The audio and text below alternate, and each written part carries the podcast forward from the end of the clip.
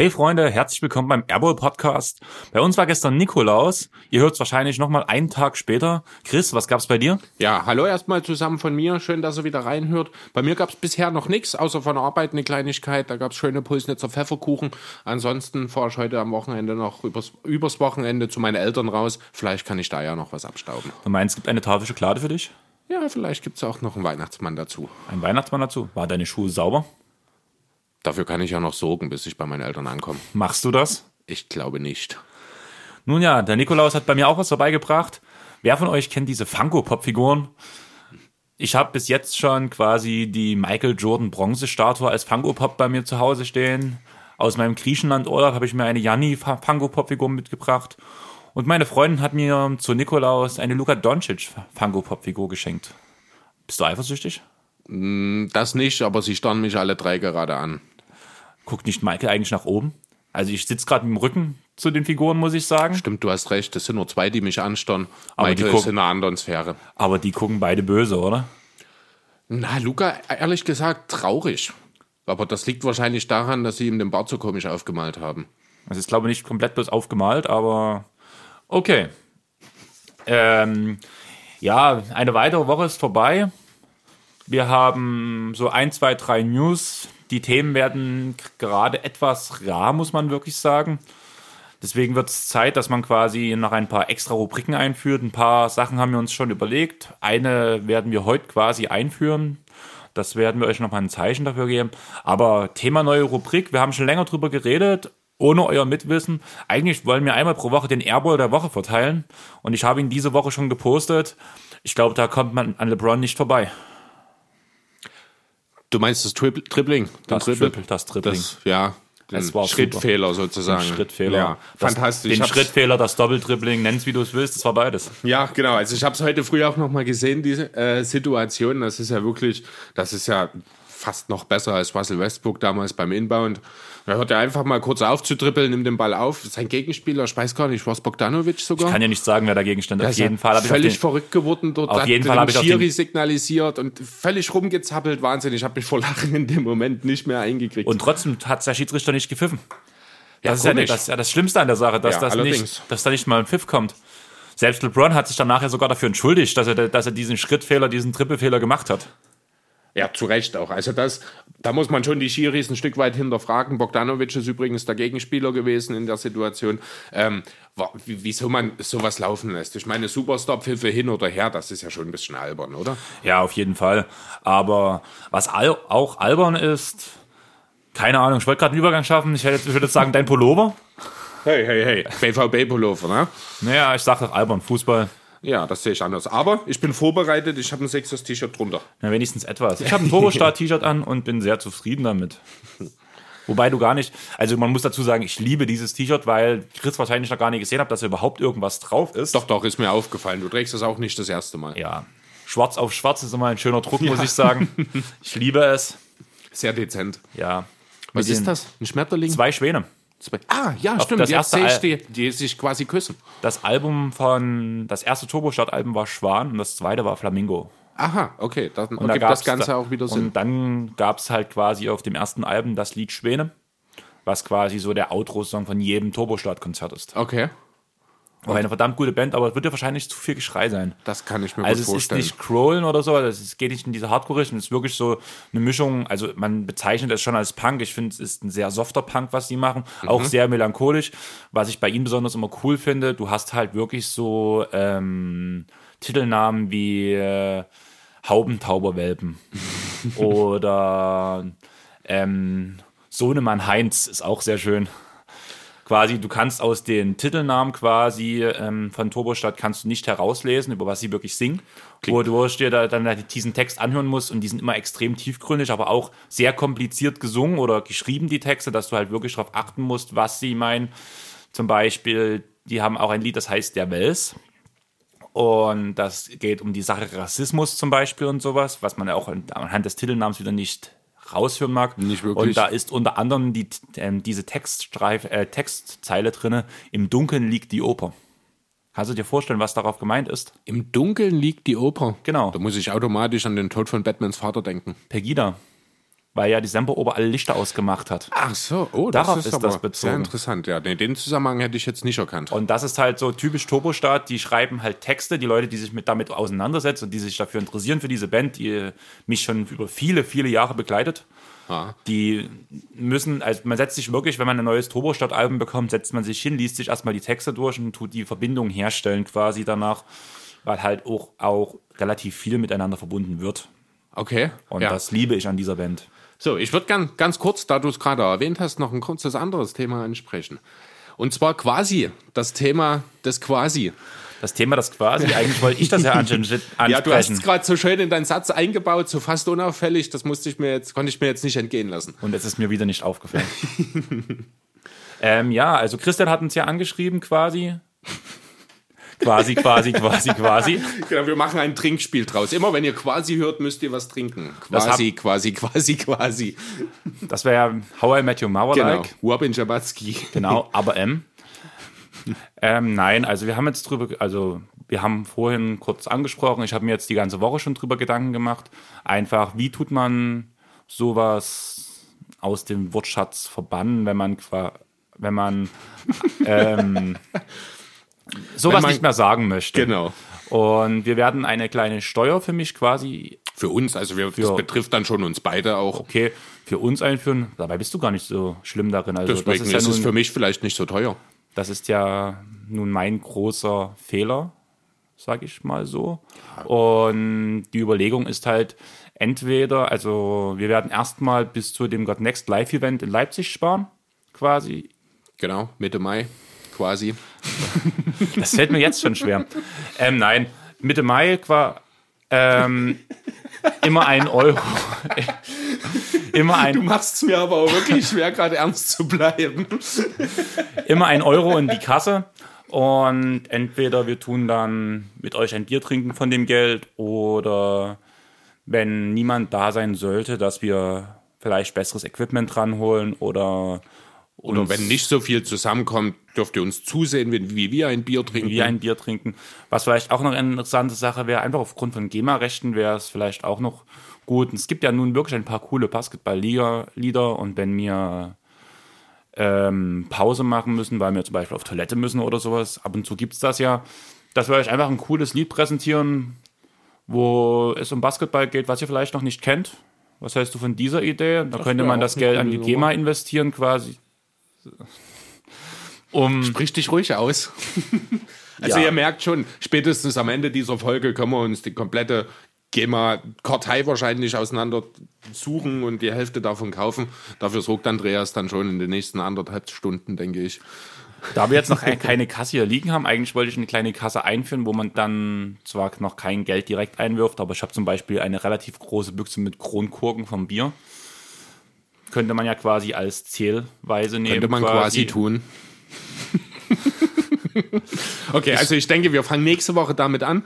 Ähm, wir werden es dann so machen, einfach, wir legen uns hier einen, einen, jeder ein paar Kronkorken hin sozusagen. Ich würde sagen, wir ich würd sagen, wir nehmen einfach die große Kronkorkenkiste, die wir hier in der Mitte vom Tisch stellen. Daneben tun wir noch eine andere Kiste stellen, wo man es hört, wenn man das quasi reinwirft, damit ihr auch mitzählen könnt, quasi mit einer kleinen Strichelliste. Genau, und was soll dann der Kronkorken wert sein? Na, ein Euro. Ein Euro direkt. Ein Euro ist, glaube ich, okay. Genau. Ein Euro ins Phrasenschwein, wie man so schön sagt beim Fußball. Genau. Und unsere Phrase ist ja das quasi. Von daher würde ich sagen, springen wir einfach direkt aufs nächste Thema. Und das nächste Thema wäre für mich quasi.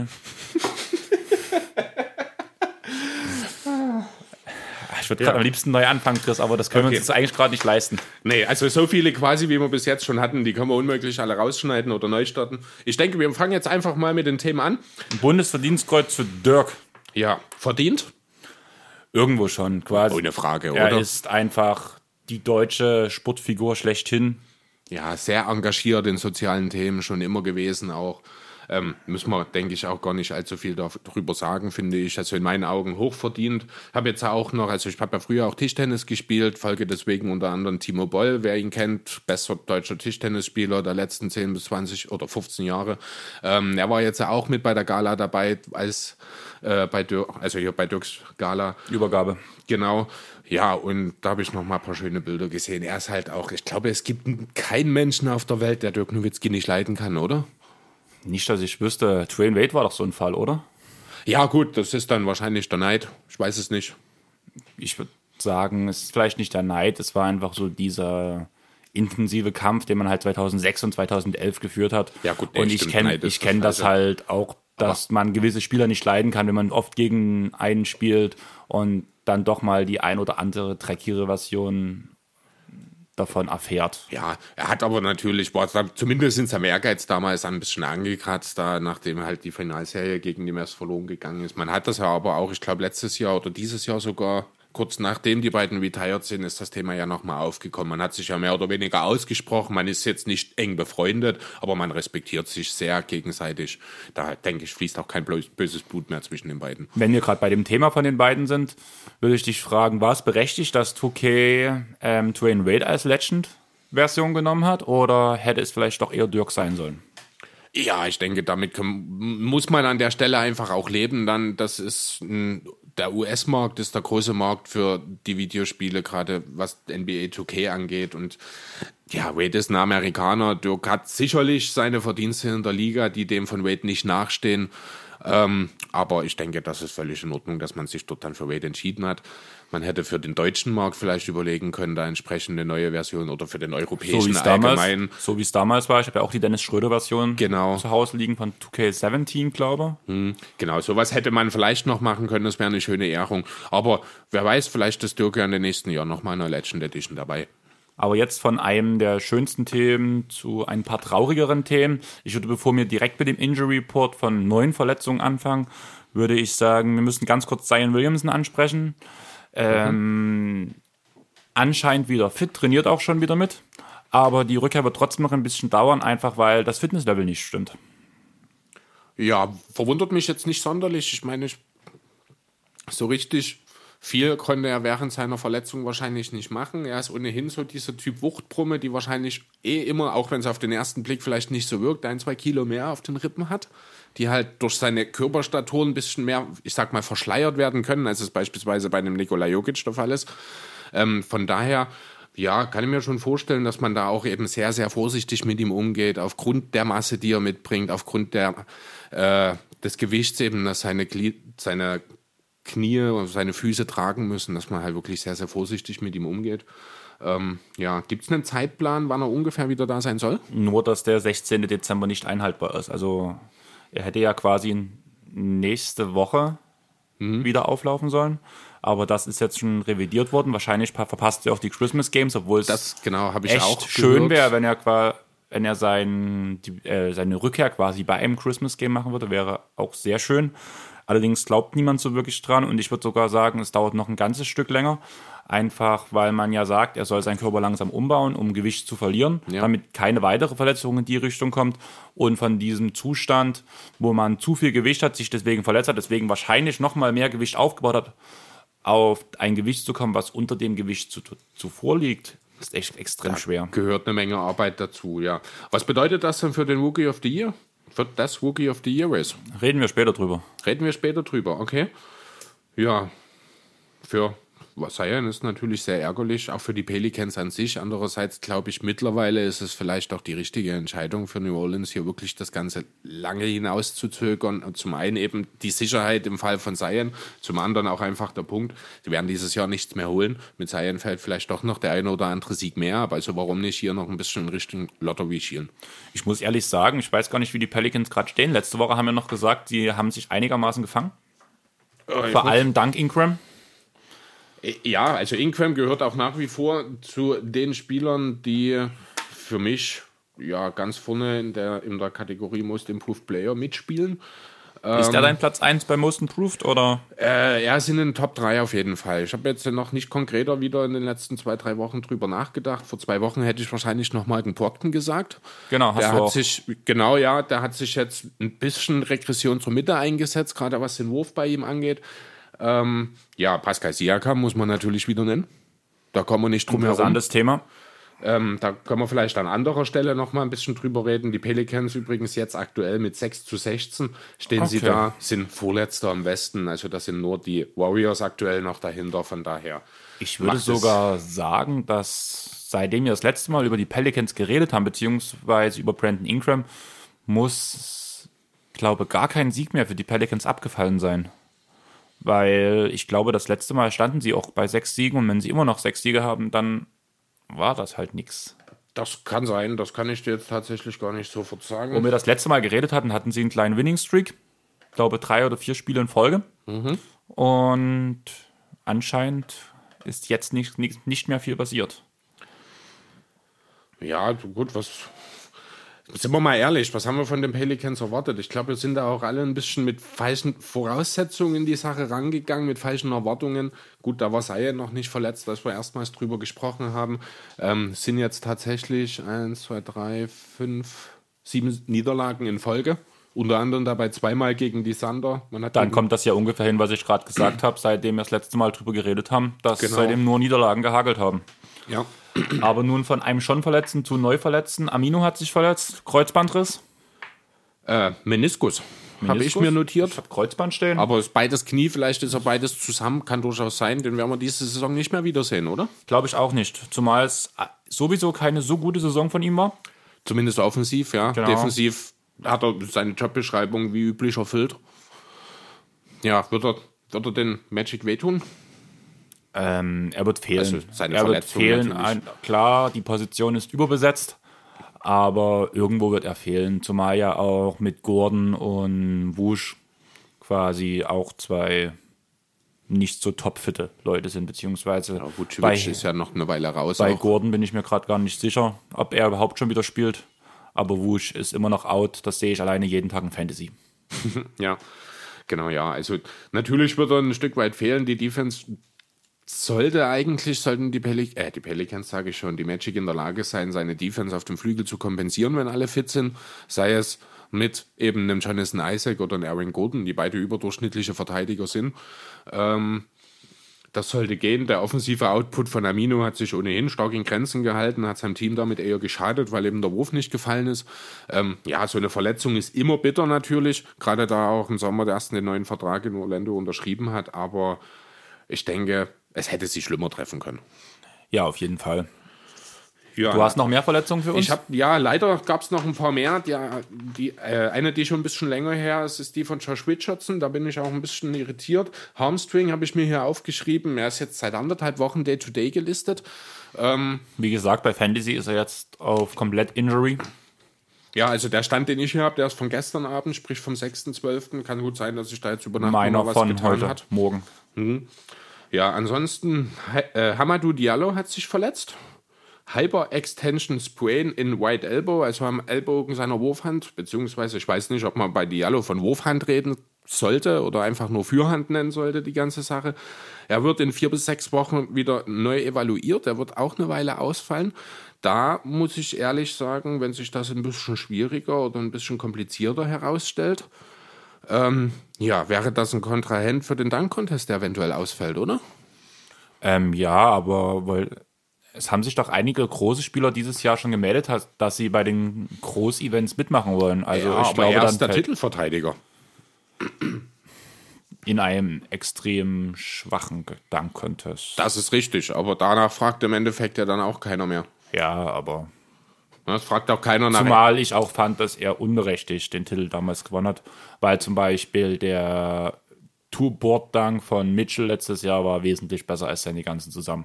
Ja, gut, das ist eine Grundsatzdiskussion bezüglich der äh, Bewertung der Jury im Dunk-Contest. Darüber könnte man wahrscheinlich auch sehr intensiv diskutieren. Da Werden wir hoffentlich dieses Jahr. Da Also diese wir- Saison. Genau, bestimmt dann im Februar, wenn es dann in Richtung Ostergame geht, noch mal ein bisschen was drüber sprechen. Ich möchte auf jeden Fall eine detaillierte ähm, Basketball zu äh, Jurymitglieder Verbindungsmaschinerie schaffen.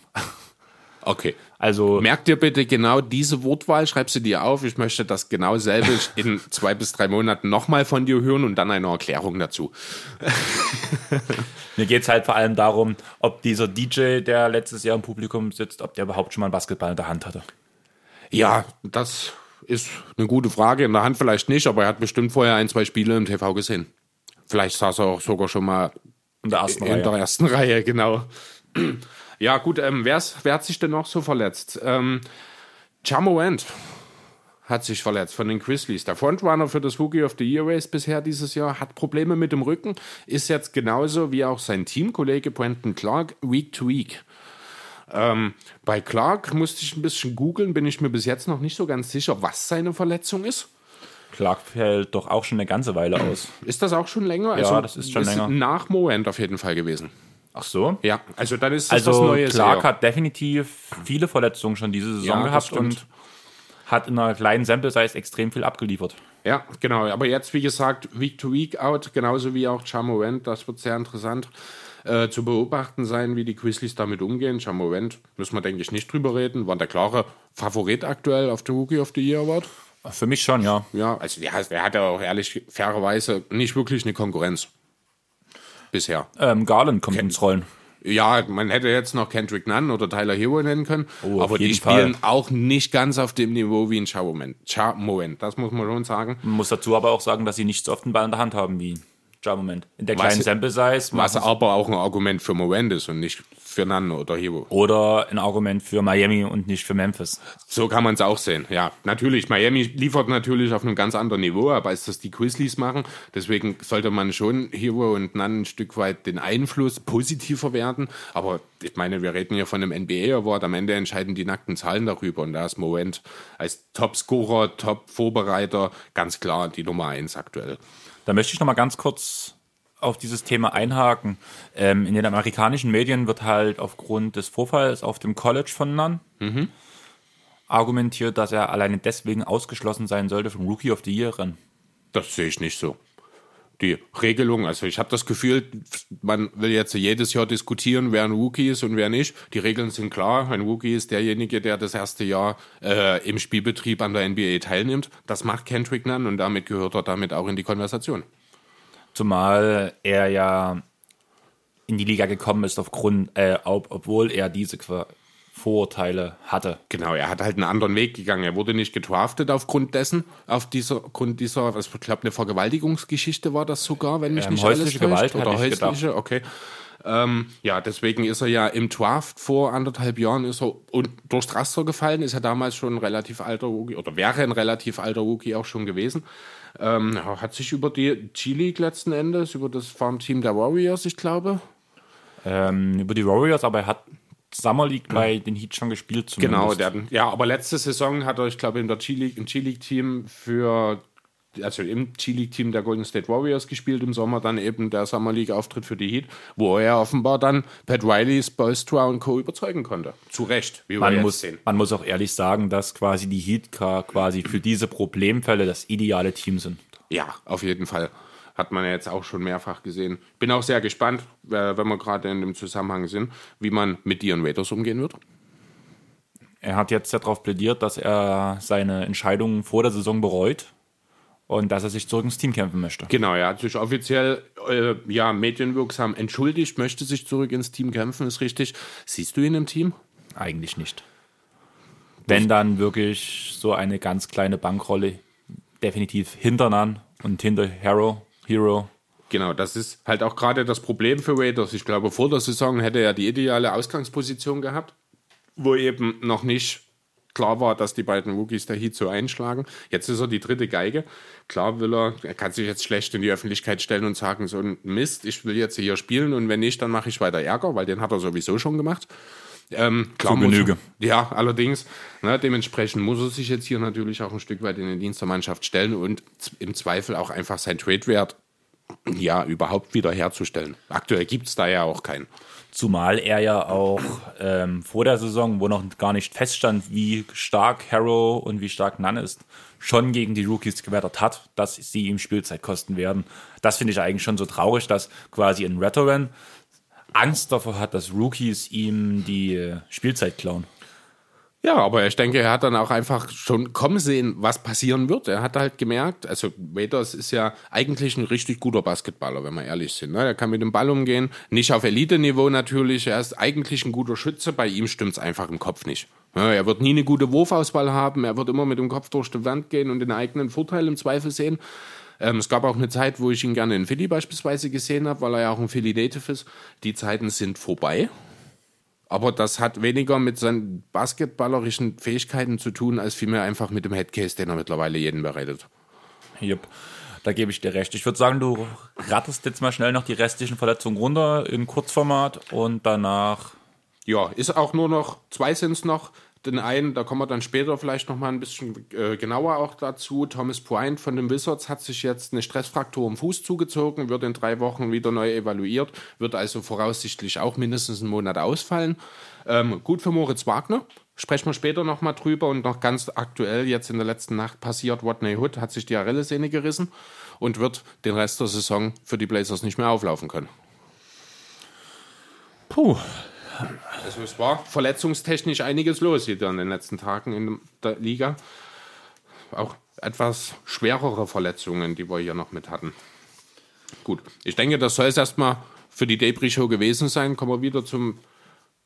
ich sehe jetzt drei Hauptthemen bei uns und alle drei könnte man. Okay, gut, nein. Thema drei bei mir auf dem Zettel ist nicht so Debris, aber zwei von drei Großthemen. Ja, so richtig wird es nicht besser heute. Irgendwie nicht. Also, Jungs, Mädels, holt eure Taschentücher raus. Thema 1, One Dunk for Zero Points. Ja, James Harden hat jede Menge Rekorde in dieser Saison schon aufgestellt. Jetzt hat er noch einen neuen. Er hat null Punkte mit einem erfolgreichen Dank erzielt.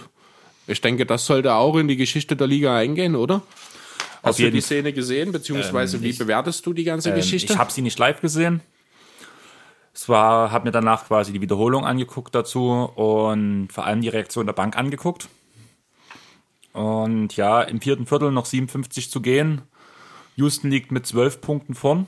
Mhm. Mit den zwei Punkten nach dem erfolgreichen Dank wären es 14 Punkte Führung gewesen. Das Spiel ging gegen die Spurs. Ja.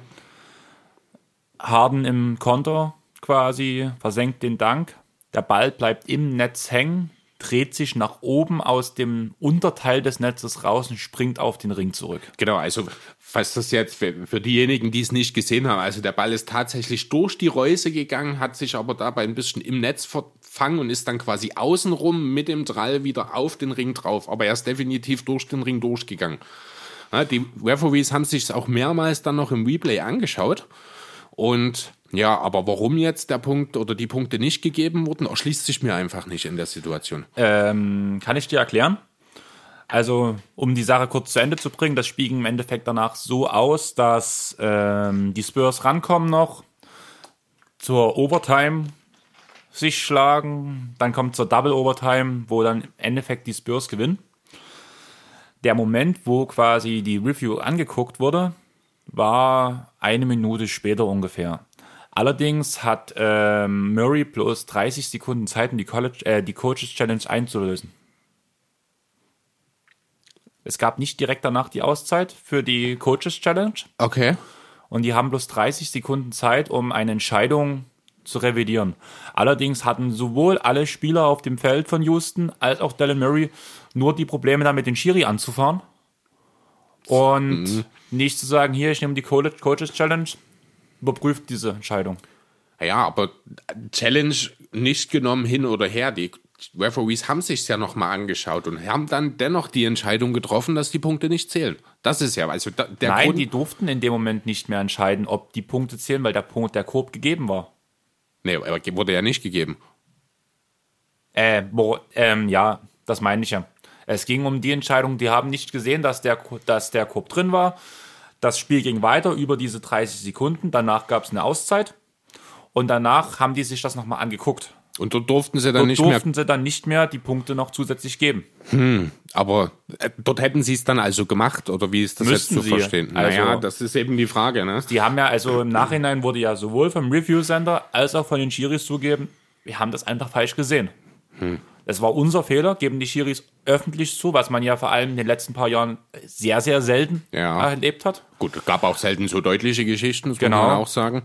Aber das Problem ist von, aus meiner Seite einfach, also um kurz die Geschichte erstmal zu Ende zu bringen, ähm, Houston will Protest einlegen, dass entweder die 57 nachgespielt werden, beziehungsweise der Sieg einfach an die Houston Rockets gehen würde. Genau. Aber sehe ich halt nicht so. Zum einen sage ich der Punkt Tatsachenentscheidung. Genau, das ist auch der erste Gedanke, Und den ich hatte in dem der Zusammenhang. Der nächste Punkt für mich ist einfach, Houston hat 30 Sekunden Zeit, die Coaches Challenge zu nehmen. Richtig. Werden der Zeit nur meckert und diese, ich weiß nicht, beim Handball ist ja die Timeout-Karte, die man hinlegt.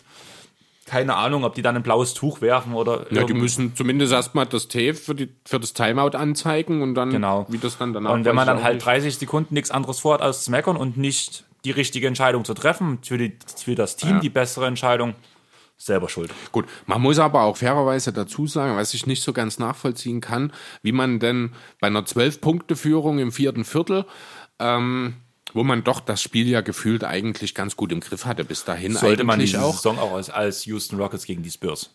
Muss man Ja, definitiv. Aber warum man dann dort an der Stelle, ja, ich will schon fast sagen, die Fassung verliert. Also das ist ja wirklich sehr energisch gewesen, wie dann dort alle Offiziellen und auch äh, Spieler der Rockets dort auf ihren jeweiligen Positionen ja aus sich rausgegangen sind regelrecht und fuchsteufelswild geworden sind. Ah, das muss ich sagen, das verstehe ich. Das ist wie wenn, ein, wenn ein Tor fällt beim Handball bei mir Mhm.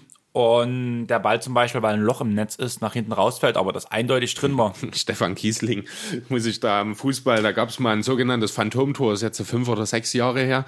Da war auch ein Loch im Netz, beim Fußball war das, in der Bundesliga. Und Stefan Kiesling hat von außen durch dieses Netz geschossen, also durch dieses Loch im Netz, und das Tor wurde gegeben. Okay. Weil da, aus der Perspektive des Schiedsrichters sah es halt aus, als ob er innen am Pfosten vorbeigeschossen Ja. hat. Dabei ging es außen rum. Ist, Okay. äh, fällt mir jetzt gerade in dem Zusammenhang ein. Klar ist man natürlich angepisst, wenn so eine Situation gegen einen entschieden wird. Aber man sollte doch in der Lage sein, irgendjemand von den 30 Leuten, die dort irgendwas zu sagen haben in dem Moment. Das T zu zeigen. Genau, richtig. Und wenn es bloß der äh, letzte Assistant Coach ist, Der da- Physiotherapeut. oder der Physiotherapeut, von mir aus der Wasserträger, wer auch immer, der einfach zu D'Antoni geht und sagt, ey, beschwer dich doch nicht, dann mach doch die Challenge. Ja, ja Also- aber genau das ist für mich der Grund, warum ich sage, das soll nicht nachgespielt werden. Noch dümmer ist quasi den Sieg abzuerkennen. Ja, völlig verrückt. Also das kannst du ja nicht machen. Sollen die jetzt nochmal sich in dem ohnehin schon engen Spielplan nochmal für acht Minuten treffen und ein Spiel zu Ende spielen? Gutes Thema. Das letzte Mal, dass ein Protest erfolgreich war, war im Jahr 2007, 2008 in der Saison. Aha. Wo, worum ging's da? Lakers gegen Atlanta und Shaquille O'Neal wurde mit fünf Fouls ausgefault. Oh. Und dann wurde tatsächlich beim nächsten Aufeinandertreffen Wurde. 51,9 Sekunden nachgespielt. Okay, das ist auch nochmal was anderes, ob es nur jetzt nur 51 Sekunden sind. Wurde dann, nehme ich an, vor dem eigentlichen Tip aufgemacht? Kann ich wirklich nicht sagen. Ich habe heute wirklich eine Stunde gesucht, alleine auch um ein, ein Endergebnis für das Ja. jeweilige Spiel zu finden, weil Atlanta hat relativ eindeutig das Spiel danach im Endeffekt sogar gewonnen. Okay. Und deswegen hat es mich sowieso gewundert, dass die quasi eine knappe Minute nachspielen. Ja. ähm, Aber ich habe kein Endergebnis gefunden. Weder auf, weder auf ESPN habe ich davon was gefunden. Mhm. Bei BK Ref stand dieses Nachspiel quasi nicht drin. Okay. Naja, gut, vielleicht stand's halt dann, wird's als gesamtes Spiel angezeigt und du Nein. werden halt nur die 51 Sekunden durch die 51 Die, äh, anderen Sekunden ersetzt. Ähm, ich habe quasi, ich habe dieses Ergebnis von Spox quasi, die, Quasi. ja, sorry Leute, also ganz ehrlich, jetzt vor allem, wo wir noch am Anfang drüber geredet haben, Es ging jetzt eine Weile auch wirklich ganz gut, muss ich sagen. echt Aber schwer gerade. ja, von hier auf jetzt ist das auch nicht aus dem Wortschatz raus. Genau. Und dieses Ergebnis 111 zu 117 war, war das Ergebnis nach dem Spiel, wo O'Neal ausgefault wurde. Aber was danach kommt, hat auch Spox nicht geschrieben. Die haben auch bloß geschrieben, das wurde nachgeholt am nächsten Spieltag, Punkt, Ende. Okay. Ja. Seltsame Geschichte, aber wie gesagt, also es ist natürlich völlig Hanebüchen hier jetzt in, eine Wiederholung des Spiels. Deswegen, du hast schon angesprochen, Tatsachenentscheidung. Ähm, die Entscheidung ist eben so gefallen, getroffen worden. Die Coaches hatten die Chance, die Challenge zu nehmen, haben es nicht gemacht. Ja, selber schuld, muss man an der Stelle auch sagen. Man sollte vielleicht auch ein bisschen die Mentalität der Rockets an der Stelle hinterfragen, wenn so eine Situation dann eben auch in einem Spiel, das man im Griff hat, gegen einen meines Erachtens nach deutlich schwächeren Gegner, dass man das dann eben auch noch aus der Hand gibt. Ne, die Diskussionen sind ja jetzt alle nur aufgetreten, weil das Spiel noch verloren wurde. Auf jeden Fall, also deswegen Tatsachenentscheidung, Sieg an die Spurs, Ja, genau. Punkt. Thema erledigt für Thema mich. erledigt. Also für mich auch Thema 1 damit erledigt, oder was sagst du? Ähm, wenn wir gerade schon so ein bisschen über die Rockets reden, Russell Westbrook hat die Nacht einen neuen Rekord aufgestellt. Nein, nicht diese Nacht, sondern die Nacht davor schon von äh, Donnerstag auf Freitag. Beim Sieg gegen die Raptors Ähm, es ist ein Rekord, mit dem er wahrscheinlich nicht prallen wird. Den er vielleicht auch im Laufe der Saison wieder abgeben kann, wer weiß. Ähm, und zwar ist er gegen die Raptors 0 von 6 von Dreier gegangen hm. und ist damit jetzt der All-Time, also in Liga-Geschichte schlechteste Dreierschütze aller Zeiten mit mindestens fünf Versuchen pro Spiel. Okay. Na gut, passt zu der Saison von Rush. Ja, genau. Also ich bin ohnehin nicht wirklich überrascht, dass er so schlecht trifft. Die Frage, die sich mir stellt, sollte er sie trotzdem weiternehmen? Ist das ein Stilmittel à la Markus Smart in Boston, wo man einfach sagt, das nimmst du in Kauf, weil er so viel anderes bringt? Oder müsste man ja, in Houston. Aber, aber, bringt Russell mittlerweile so viel anderes? Genau Seitdem genau der Typ älter geworden ist, ist es echt schwierig geworden. Naja, er hatte, gut, älter, wie alt ist er jetzt? 30, ich glaube. 30, ja. Gut, hat er jetzt halt auch schon zwei größere Kniegeschichten. Ähm, ja, die Athletik wird mit der Zeit nachlassen. Jetzt aktuell ist es ja noch durchaus auf einem sehr, sehr elitären Niveau, finde ich. Ähm, ja, aber stell dir mal einen Russell Westbrook ohne, äh, vor, der nur noch ein oder zwei Dreier pro Spiel nimmt. Was bringt er dir dann im Endeffekt noch? Er kann ähm, es natürlich passiert dasselbe wie bei Ben Simmons. Richtig, genau. In die Richtung würde es gehen. Deswegen ist die Frage, sollte er lieber trotzdem weiter werfen, um einfach seine Gegenspieler zu binden und Harden den Platz zu verschaffen? Ist den Rockets mit einer schlechten Dreierquote von Westbrook bei relativ hohem Volumen vielleicht mehr geholfen, als wenn er eben die Würfe verweigert? Ja. Also ich würde schon sagen, er muss sie weiternehmen. Die Frage ist aber, ob es in diesem Team so gut funktioniert mit den Ambitionen, die Houston hat. Naja. Oder ob man sich doch eher kümmern sollte, ihn vielleicht sogar wieder loszuwerden. Aber du findest doch niemanden, der für Westbrooks Vertrag tradet. Ähm, ich hatte jetzt die letzte God Next Folge, die for free, die alle so gehört haben, kam so ein bisschen das Thema auf, weil ja Paul wahrscheinlich nicht nach Miami gehen kann, mhm. aufgrund Verträge und sowas, weil das auch kaum möglich ist, ja. dass bei Westbrook schon wieder anders aussieht. Aber wie soll das funktionieren? Ich meine, der Vertrag ist nahezu identisch. Wenn man Paul nicht traden kann, wie soll das es dann mit geht, Westbrook gehen? Ich glaube, um die Picks, die zur Verfügung stehen von Miami, ohne junge Spieler abzugeben. Achso, weil dass die, man halt die Picks nicht haben, um das zu Genau, okay. und dass man quasi eher diese Spieler, die Houston benötigt. Zum Beispiel Harrow. Ist zwar auch ein junger Spieler, aber er ist ja quasi genau das, was Houston braucht. Theoretisch schon, das ist richtig. Also, aber dann musst du trotzdem noch sehen, wie du die Verträge matchst. Da wird ein Dion Waiters wahrscheinlich zwangsläufig mit reinfallen. Womöglich ein Kelly Olynyk, der ich glaube auch um die 13 Millionen verdient. Alles Spieler, die Houston brauchen kann. Das mag sein, aber du hast halt diesen unglaublichen 40 Millionen Dollar Vertrag. Das heißt, du musst mindestens drei oder vier Spieler in den Deal involvieren aus Sicht der Heat, um Westbrook zu bekommen. Und damit machst du das Teamkonstrukt in Miami kaputt. Dann musst du dir auch wahrscheinlich, ja, ich nenne es jetzt mal Kaderleichen aus Houston einfach, damit die Roster-Spots passen, mit äh, reinholen. Ähm, ja, und dann ist natürlich auch noch die Frage, wer ist denn dann das Team, das draufzahlt? Wer schickt denn dann noch Picks mit? Sind es die Rockets, weil sie diesen katastrophalen Vertrag losgeworden sind? Sind es die Heat, weil sie den ich nenne ihn jetzt noch Superstar geholt haben, der aber wahrscheinlich auch in einem Jahr nicht mehr sein sollte. Ähm, also ich sehe das ganz, ganz schwierig für Westbrook einen Deal zu finden, auf dem oder bei dem kein Team als Verlierer hervorgeht. Das Ding halt bei Westbrook ist bei mir, dass ich denke, dass unter Spolstra er nochmal aufblühen kann. Das ist genau diese Einstellung, diese Arbeitereinstellung, die, hast, die hat Russ. Ich mag ihn nicht, aber er hat genau diese Arbeit, Arbeitereinstellung, was, Stimmt. glaube auch bei einem Jimmy Butler sehr gut ankommen wird. Aber und in einem Konstrukt unter Spolstra und Riley kann ich mir das sehr gut vorstellen. Aber kannst du Trey hat, darf ich ganz kurz noch? Ja, Trey hat selber gesagt, er glaubt nicht dran, dass es passiert. Ja. Aber ich finde diese Vorstellung mega interessant. Die Vorstellung an sich, da gebe ich dir recht, ja, von der Mentalität passt er dort rein, aber von der Art seines Spiels nicht.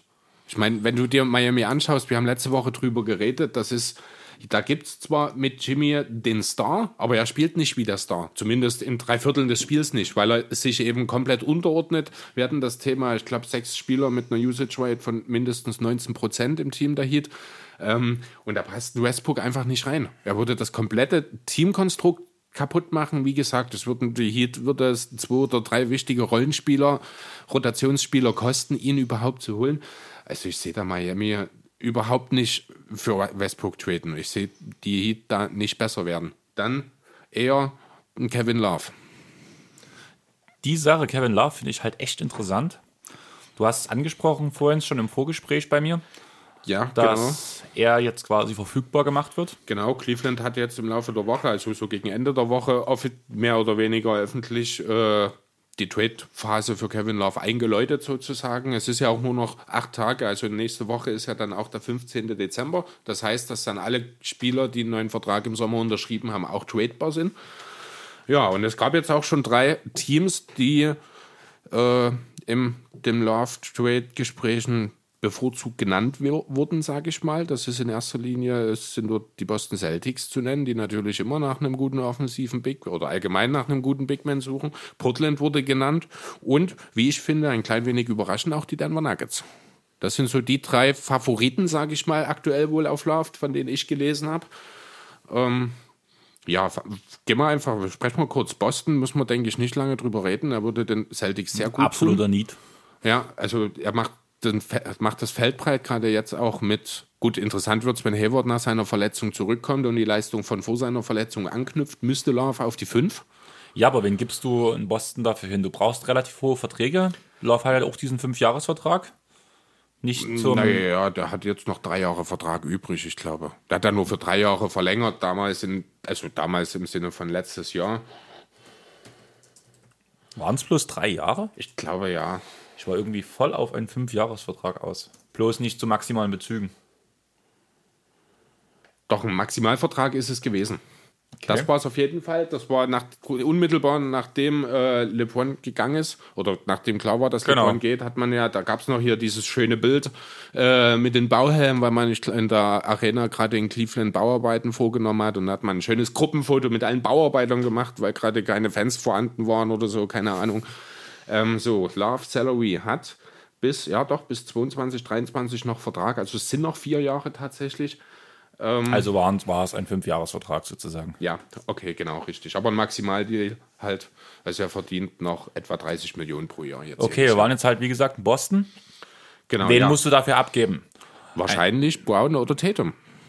Tatum gibt Boston nicht her. Brown finde ich momentan wichtiger als einen Lauf reinzuholen. Also ich- er spielt, eine, ähnlich. er spielt eine super Saison Ja.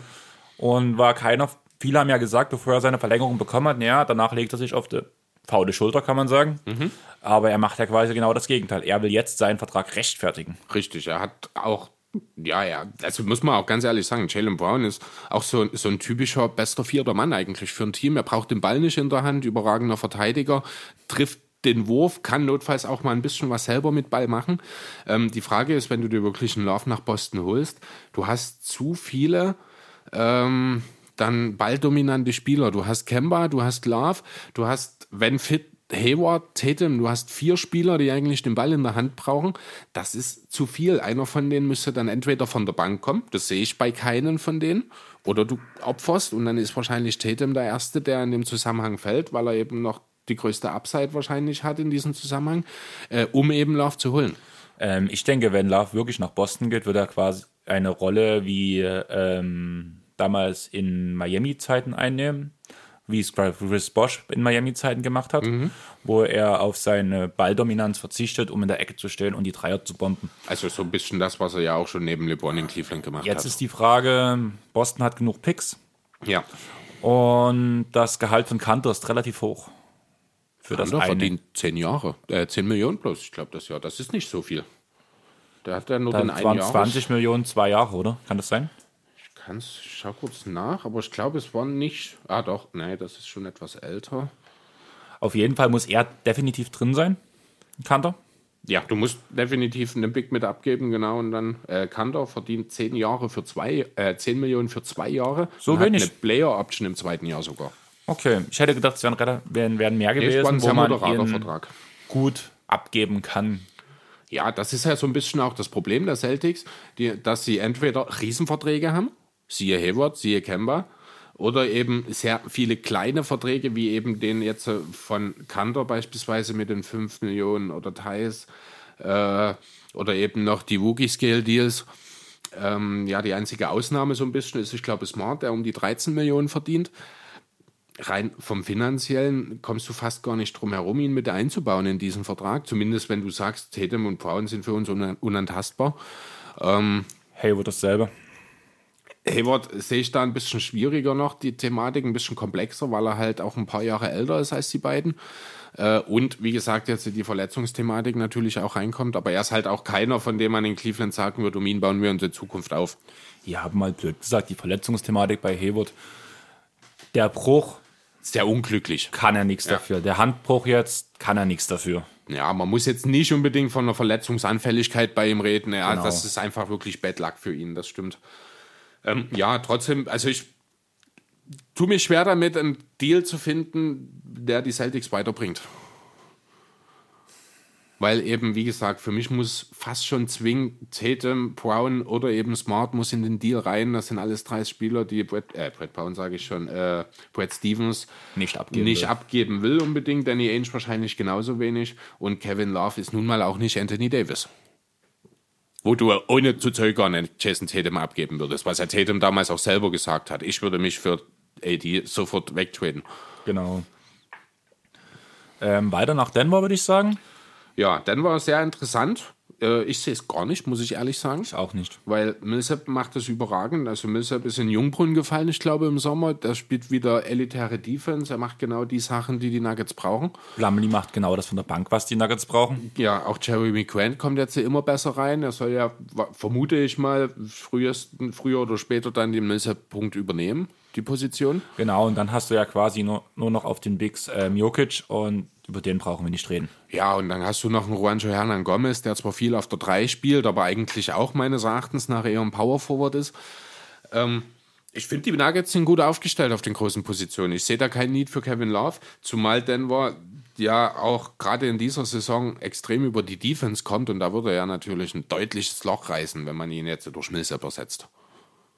Also da muss man, habe ich jetzt auch gar keine Gedanken weiter in Richtung Salary gegangen, äh, bin ich gegangen, weil ich, das sehe ich einfach nicht. Ich sehe da nicht, dass so die Nuggets besser werden davon. Ja, und der dritte Name, der gefallen ist, der wird jetzt wahrscheinlich in jedem Trade-Szenario in irgendeiner Form fallen, sind die Portland Trailblazers. Zumindest, wo es um Bigmans geht. Genau. Ja, macht Sinn. Macht Sinn, aber, aber ich sehe da den Tauschwert für Cleveland einfach nicht. Ja, das muss man, denke ich, auch nicht drüber reden. Dann muss man fast schon über CJ McCallum reden. Willst du das wirklich aufbrechen? Die Frage ist nicht, ob man das will, sondern ob es mit den beiden zusammen. Ich meine, klar, letztes Jahr ist man in die Conference Finals gekommen, aber Glücklich in die ja, genau. Wieso hat man das denn geschafft? Weil die Nuggets noch nicht so weit waren und weil sie Glück hatten, einfach mit durch die Seedings. Na, dieses Jahr werden sie sehr, sehr Probleme haben, überhaupt die Playoffs zu erreichen. Deswegen sind sie jetzt in dieser Diskussion mit drin? Ja, natürlich macht Kevin Love eine Offense besser. Ähm, defensiv gepaart mit Hassan Whiteside kann ich mir sogar vorstellen, dass das funktioniert. Aber wie gesagt, damit du ihn nach Portland holst, musst du einen großen Vertrag abgeben. Und das ist entweder Whiteside, dem oder CJ. Whiteside wäre maximal im Capspace zu schaffen ja, Whiteside wäre halt so die Option. Nokic sieht gut aus, wird relativ zeitnah wieder zurückkommen. Also im Rahmen seines bisherigen Zeitplans natürlich. Ähm, er würde natürlich noch besser zusammenpassen mit Kevin Love, weil eben er auch so ein bisschen die Passing Skills mitbringt, die Hassan Whiteside natürlich überhaupt nicht hat. Ähm, aber ja, wie gesagt, also für mich muss dann CJ McCallum fast schon weg und der ist für ein Rebuild auch mittlerweile zu alt als dass er in Cleveland dort lange ist, dann spricht man vielleicht auch an der Stelle schon von einem Sweet Team, Sweet Team Trade, wo man jetzt überlegen könnte, was wäre ein guter Landing Spot für CJ McCallum. Fällt mir jetzt tatsächlich so spontan auch schwer, was zu finden. Ähm, was würdest du von Boston halten? Für McCallum? Hm? Sehe ich nicht. Kann ich, weil ja, dann hast du halt wieder die Frage, dann müsstest du wahrscheinlich, dann würde wahrscheinlich Jalen Brown in diesen, wenn man das jetzt einfach mal als Drei-Team-Trade ansehen, wahrscheinlich nach Cleveland gehen. Dann würde CJ in Boston landen und eben dann Kevin Love in Portland. Würde wahrscheinlich die Celtics nicht besser machen, wenn ich ehrlich sein soll. Ähm, ist dieselbe auch auf keinen Free Team Trade mit ähm, Ach, Ich habe jetzt quasi die Konstellation Portland, Cleveland, Brooklyn. Brooklyn? Wo kommt jetzt Brooklyn her? Habe ich nie gerade von Brooklyn geredet? Bei mir ist Boston angekommen. Ich hatte eigentlich schon mit dem Netz geredet, aber Ach so, okay, das ist natürlich, okay. Äh, ja, das könnte interessant sein. habe ich wirklich Boston gesagt? Also bei mir ist zumindest Boston angekommen. Okay, ich habe von Brooklyn geredet. Also ich hatte so den Namen Dinwiddie so ein bisschen im Kopf. Funktioniert finanziell schon nicht, weil den wir die nicht so viel verdient. Also müsste noch mehr mit rein. Dann, ja, ich glaube, finanziell würde es sogar einigermaßen passen mit Torian Prince. Zum Beispiel. Ja, du hast dann natürlich das Problem, dass du auf der 3 gar keinen mehr hast, ich glaube, in Brooklyn. Ja. CJ kann das jetzt auch nicht wirklich, gleich gar nicht defensiv. Ähm, ja, also man merkt schon, es ist sehr, sehr schwierig, hier was zu finden, wirklich. Äh, zumindest ohne, dass wir jetzt tiefer nachgeschaut haben in die ganze Geschichte, um hier einen Love Trade irgendwie zu realisieren, der beiden Seiten weiterhilft. Nun ja, mehr werden wir auf jeden Fall am 15. wissen, denke ich mal. Und ich würde sagen, wir bleiben direkt in Portland und gehen das dritt, zur dritten Folge, zum dritten Mal in Folge, in der dritten Folge zu Mellow, Ja, dem Player of the Week. Ich freue mich total. Und ich fühle mich auch unheimlich bestätigt in dem, was ich vor, äh, gesagt habe, bevor er in Portland oder na, kurz nachdem er in Portland unter Vertrag genommen wurde. Ah, der Junge hat sich so gemacht. Ähm, gut, ist er zu Recht Spieler of the, äh, Player of the Week geworden? Natürlich nicht. Doncic, Harden, Janis Genau. in der Woche. Ja, Janis ist ja, ich glaube, im Osten gewesen. Ja, Ah, aber ja, Doncic hat ein Triple-Double im ganzen November aufgelegt, ist deswegen auch Player of the Month geworden. Harden hat äh, ja seine üblichen absurden Statistiken. Ja, genau. Aber hier, ja, trotzdem ist es natürlich eine schöne Geschichte. Er hat sehr, also er wirft sehr gut, muss ich sagen. Er, und ich muss, oh Mann, er hat ein paar No-Look-Pässe sogar dabei gehabt. Also der Junge hat Spaß am Spiel der trifft die richtigen Entscheidungen, er trifft seine Würfe. Ich finde das super, diese, äh, ja, ich nenne es jetzt einfach mal Mellow, Renaissance. man muss auch ehrlich sagen, das Ganze ohne Training. Das Ja, stimmt, kam er- letztens im Interview, dass sie Genau. noch gar nicht zusammen trainiert haben. Das ist ja eh immer so ein bisschen das Problem in der NBA. Wenn du alle zwei, drei Tage spielst und viel unterwegs bist, hast du kaum Trainingseinheiten. Aber da sieht man eben auch, was für ein intelligenter Kerl Mellow ist. Er ke- er kennt das System, er kann sich auch ohne Training schon gut darin bewegen, findet seine Spots, findet seine Mitspieler. Ja, jetzt ist sein Vertrag auch garantiert worden schon oder soll garantiert werden. Ist garantiert worden. Ist schon, ja, ist natürlich auch nochmal eine schöne Geschichte. Ist jetzt sogar noch mal einen Monat bevor man es eigentlich hätte tun müssen. War ja Anfang Januar, ich glaube, der 7. Januar sogar genau, war, der, war die Deadline für seine Vertragsgarantierung. Ja, schön, ich freue mich. Konnte, konnte er dich auch so ein bisschen davon überzeugen, dass er noch in die Liga gehört? Ich sag mal so, Mello spielt weit über den Erwartungen, die ich hatte. Allerdings waren die Erwartungen ja War nicht, nicht besonders hoch. Genau. Ähm, den größten Vorteil, den er bringt, was man auch wirklich im Spiel von Portland sieht, ich habe mir so ein paar Recaps auch angesehen, ist jetzt, wenn jetzt Lillard in die Zone reinzieht, dass der Verteidiger von ähm, Mello? Mello nicht ganz absinkt. Man merkt zwar, er will weg von Mello, aber denkt dran, ah, er hat schon ganz gut geworfen.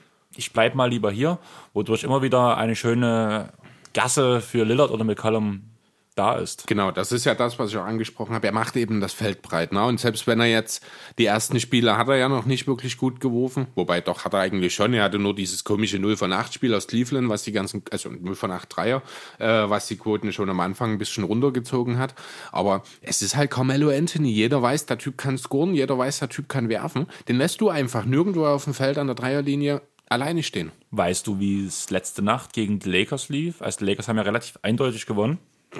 Habe ich jetzt noch nicht nochmal genau drauf geschaut gerade. Während du guckst, würde ich es kurz zusammenfassen. Also momentan, auch nach dem Lakers-Spiel, stehen die Blazers mit 9 zu 14 da. Momentan Platz 11. Vor dem Lakers-Spiel waren sie Platz 9. Also sie haben sich dank Mello schon sehr, sehr gut rangekämpft, muss man wirklich sagen. Was mir aber auch bei Mello vor allem auffällt, ist, dass die Abwehr unter aller Sau ist. Ja Also- gut, aber das war ja zu erwarten. Ja, aber es ist, es ist wirklich viel, viel schlimmer, als ich mir das erwartet habe.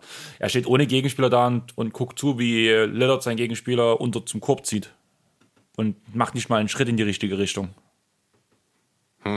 Also, der, der Vertrag ist gerechtfertigt. Wie viel er wirklich irgendwann bringt, bleibt abzuwarten, weil ich denke schon, auch aufgrund der normalen Limitation braucht man ihn gar nicht großartig scouten, um ihn zumindest in der Abwehr den Nutzen daraus ziehen, dass Mello auf dem Feld steht.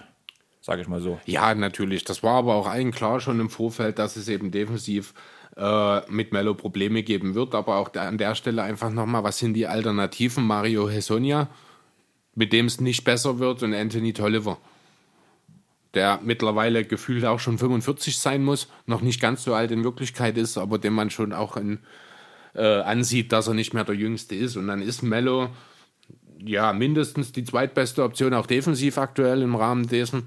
Allerdings reden wir hier eben von einem sehr, sehr niedrigen Niveau allgemein. Ja, aber er hat halt den größeren Einfluss offensiv einfach als die anderen beiden. Ja, da Deswegen ist es gerechtfertigt, dass er Da spielt. gebe ich dir recht. Und auch die Spiele, die sie gewonnen haben, waren, muss man ehrlich sagen, auch ein Verdienst von Mello. ja, er hat da sicherlich seinen Teil beigetragen. Ich kann das gerade gar nicht glauben, dass ich das wirklich sage. Ich, ich genieße das sehr, dass du das sagst. Um Aber ich bin ehrlich, ne? Ja, ja, was bleibt mir man- auch übrig? Muss man ja mal. Ich könnte trotzdem total haten.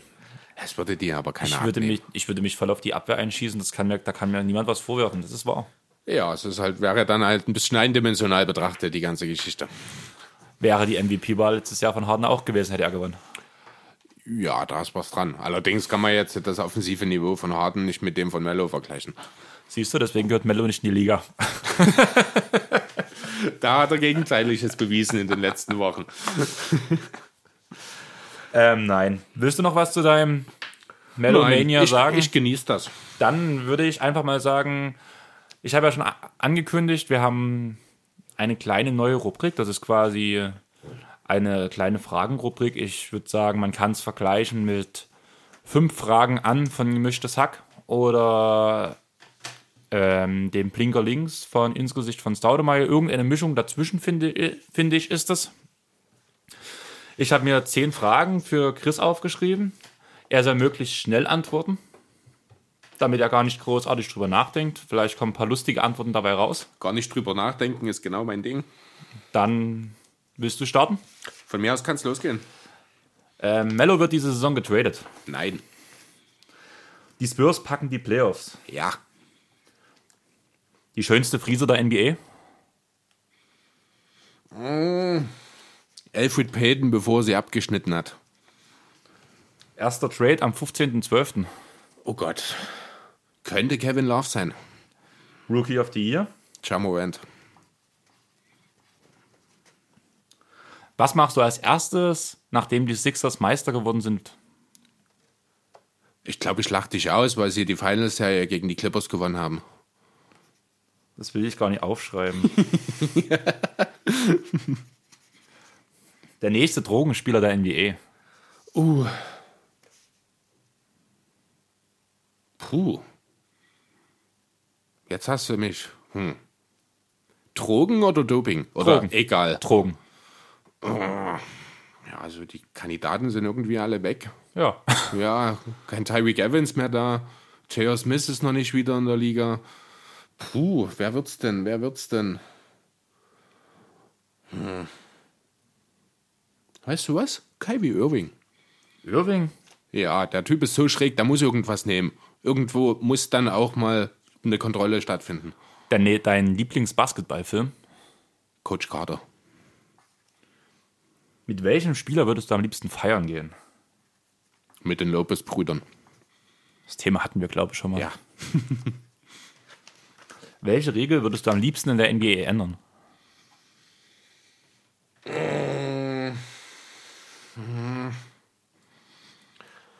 Oh Gott, puh, welche Regel würde ich am liebsten ändern? Ich glaube, ich würde den Two-Minute-Reporten abs abschaffen.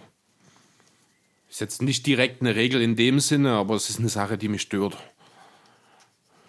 Und wer wird der nächste Knicks-Coach? James Dolan. Der macht das selbst. Qualität kommt von innen. Qualität kommt von innen. Mello wird, von ge- oben. Mello wird getradet, ein klares Nein. Ja, ich weiß gar nicht, ob es überhaupt, ja doch theoretisch möglich sein müsste es. Ja. Von Cap, ähm, äh, von Cap-Seiten her, aber nein, ich kann es mir nicht vorstellen. Nach dieser Feel-Good-Story eher ja, nicht. genau. Das ist außerdem ja, gut, höchstens, wenn man wirklich den großen Star wie Kevin Love beispielsweise holt, dass man ihn da irgendwie als Filler mit reinsteckt. Aber ich, ich glaube es nicht. Ich denke, er wird die Saison in Portland beenden, keine Playoffs spielen und sich dann im Sommer wahrscheinlich aus einem relativ breiten Pool ein neues Team aussuchen können. Thema Playoffs. Du sagst, die Spurs kommen rein. Ja, ich werde nicht an den Spurs zweifeln, bis es rechnerisch nicht mehr möglich ist. Was mir halt bei diesem Punkt echt Gedanken macht, und ich habe mir diese Woche sehr viele Gedanken über dieses Thema gemacht, ist diese ganze DeRozan-Murray-Sache, die du ja auch schon angesprochen hattest, die mhm. quasi gefühlt diese Woche noch zehnmal argumentiert wurde. Ja, hat sich, äh, ist ja ein Stück weit relativiert. Das hatte ich damals oder letzte Woche auch nicht so richtig auf dem Schirm. Äh, Murray kann gar nicht getradet werden diese Saison. Der hat eine Extension unterschrieben im Sommer, die ab nächstes Jahr greift. Das heißt, da ist einfach grundsätzlich schon mal ein bisschen sehr viel Trubel entstanden. Ähm, DeRozan hat sich ja selbst im Nachhinein so ein bisschen dahingehend ich nenne es mal gerechtfertigt, dass er ja dieses ganze Social Media Game eigentlich ja regelrecht verabscheut, dass er am liebsten in den 90ern gespielt hätte, wo es nur um Basketball ging, wo Social Media noch kein Thema war. Ähm, ja, vielleicht ist ja da auch bei ihm irgendwie, vielleicht hat er sich ein paar zu viele kritische Kon Kommentare über sich selbst angehört und deswegen die ganze Sache geblenkt. Ich weiß es nicht. Ähm, es wird was passieren bei den Spurs oder andersrum, es muss was passieren. Ich glaube glaub sogar Jakob Pöltl selbst hat das ja äh, gesagt jetzt diese Woche. Ähm, und ja, DeRozan ist der Kandidat, bei dem was passieren wird am ehesten, weil er den höchsten Value hatte, gerade im Vergleich zu Lamarcus Aldridge. Aber ich glaube nicht, dass das die beiden Sachen unmittelbar miteinander in Verbindung stehen. Okay. Mit der Friese Peyton, also ich habe ja echt auf weit gehofft. Ja, das ist auch, aber davon ganz ehrlich, diese äh, Afros, sehen natürlich fantastisch aus, gerade auch wenn die sich dann mal mit so einem höheren Tempo bewegen und dann schön die Haare sich mit in Wellenbewegungen fort äh, halt mitbewegen. Aber es sind mittlerweile so viele, dass ich ja, du siehst ja in jedem Spiel mittlerweile ein Afro durch die Gegend rennen. Selbst bei Globus ist schon so rumgelaufen. Dann lieber wirklich was äh, Außergewöhnliches, was eigentlich auch völlig unklar ist, wie man so überhaupt als Basketballer rumlaufen kann. Jeder hat die Szenen noch vor Augen, wie Alfred Paytons Haare ihm vor die Augen fallen und er gar nicht mehr werfen oder den Korb gar nicht mehr sieht. Er mit seinen Haaren seinen eigenen Ball geblockt hat. Ja, genau. Ja, und das ist halt so absurd, so abstrus, das musste ich einfach nennen in der Situation. Woran ich auch mal wieder denken muss, so auf All Time gesehen, ist Jeremy Lin der nun ganz viele Frisuren hat. Ja, hatte. und dann, dann der endlos lange Iro oder so. Genau. Und da gab es ein schönes Meme. Er hatte tatsächlich mit seinem Gel während des Spiels die Vegeta-Frisur von Dragon Ball, die Son Goku-Frisur von Dragon Ball. Erst einmal in seinen jungen Jahren mit Glatze rumgelaufen, wo du dann Nappa hattest. Okay. Und noch irgendwas anderes. Also du hattest vier Dragon Ball-Charakter, die ja wirklich so von dem Styling her eins zu eins nach Herrlich, das hatte. ist nicht schlecht. Das fand ich super. Ersten Trade, Kevin Love, wir haben drüber geredet. Ja, ich, hab, ich hatte Andy Rosen wo ich das gestern Wäre auch eine Option. Ich glaube aber tatsächlich, wenn ich ehrlich sein soll, dass es eher in die Kategorie kleiner Deal losgehen wird, dass ja noch gar nicht unbedingt gleich ein Trade von einem Superstar ansteht. Ähm, ja, aber da ist halt auch schwierig zu beurteilen, was es werden wird. Da kannst du theoretisch kann man ab dem 15.12. jeden Namen nennen, außer diejenigen, die, die ihre Extension im Sommer unterschrieben haben.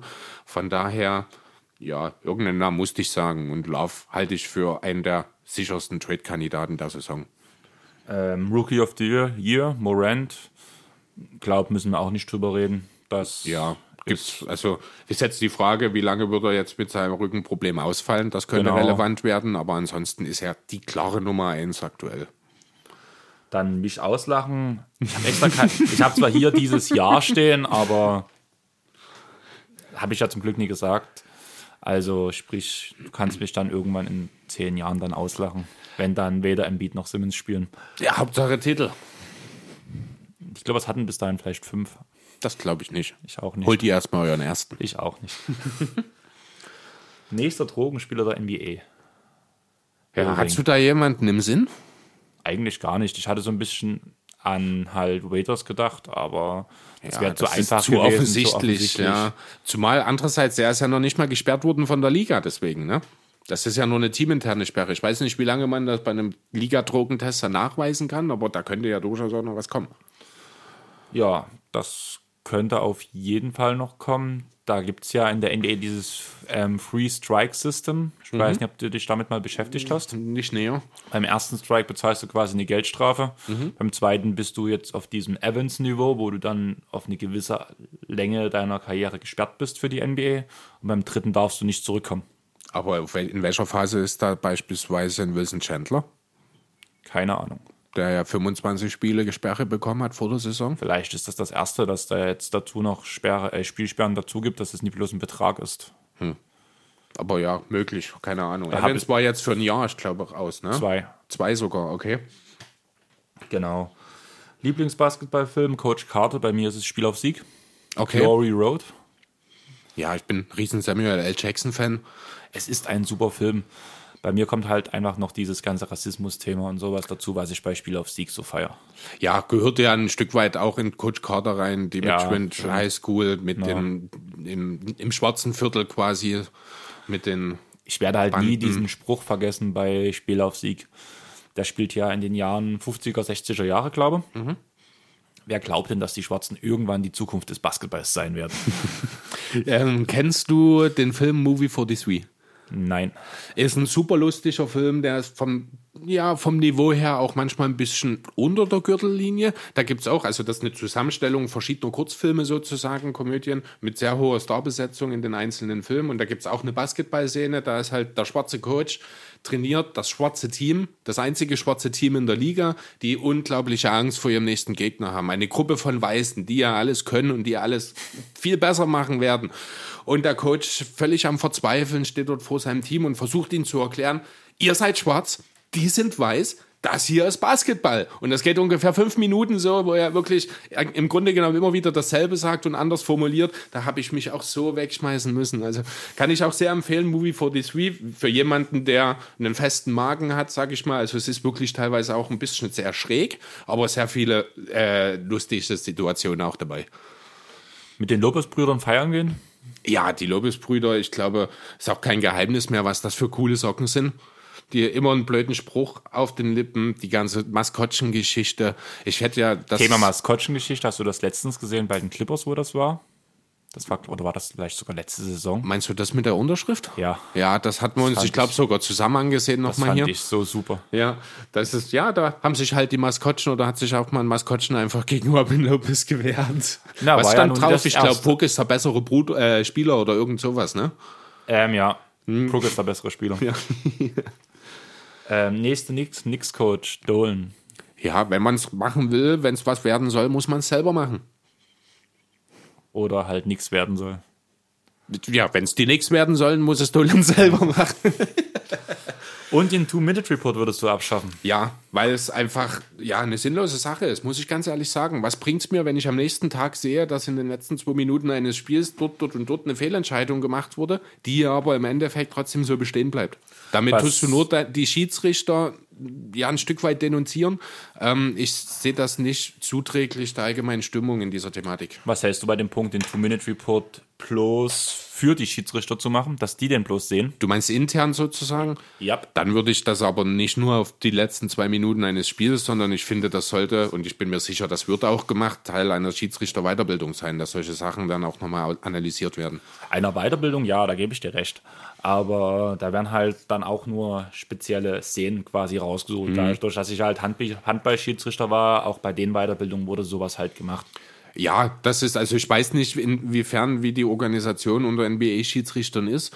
Ähm, ich denke, sind die, machen die das hauptberuflich, weißt du das? Ich gehe stark davon aus, ne? Das, ja klar, du bist ja zwei, dreimal in der Woche unterwegs, das kannst du nicht nebenberuflich machen, das stimmt. Ähm, ja, dann gehört das auch ein bisschen, finde ich, ein Stück weit zur, ja, wie sagt man immer so schön, ein Quarterback liegt nach dem Spiel mit Eis in der Hand auf der Couch und schaut sich seine Performance an. Genau. Das sollte ein Referee auch machen, finde ich, wenn das das hauptberuflich macht. Oder wahrscheinlich auch nebenberuflich. Haben wir beispielsweise ja im deutschen Fußball, die Schiedsrichter haben ja alle einen gelernten Beruf und sind am Wochenende für ein bisschen Geld bei den Spielen dabei.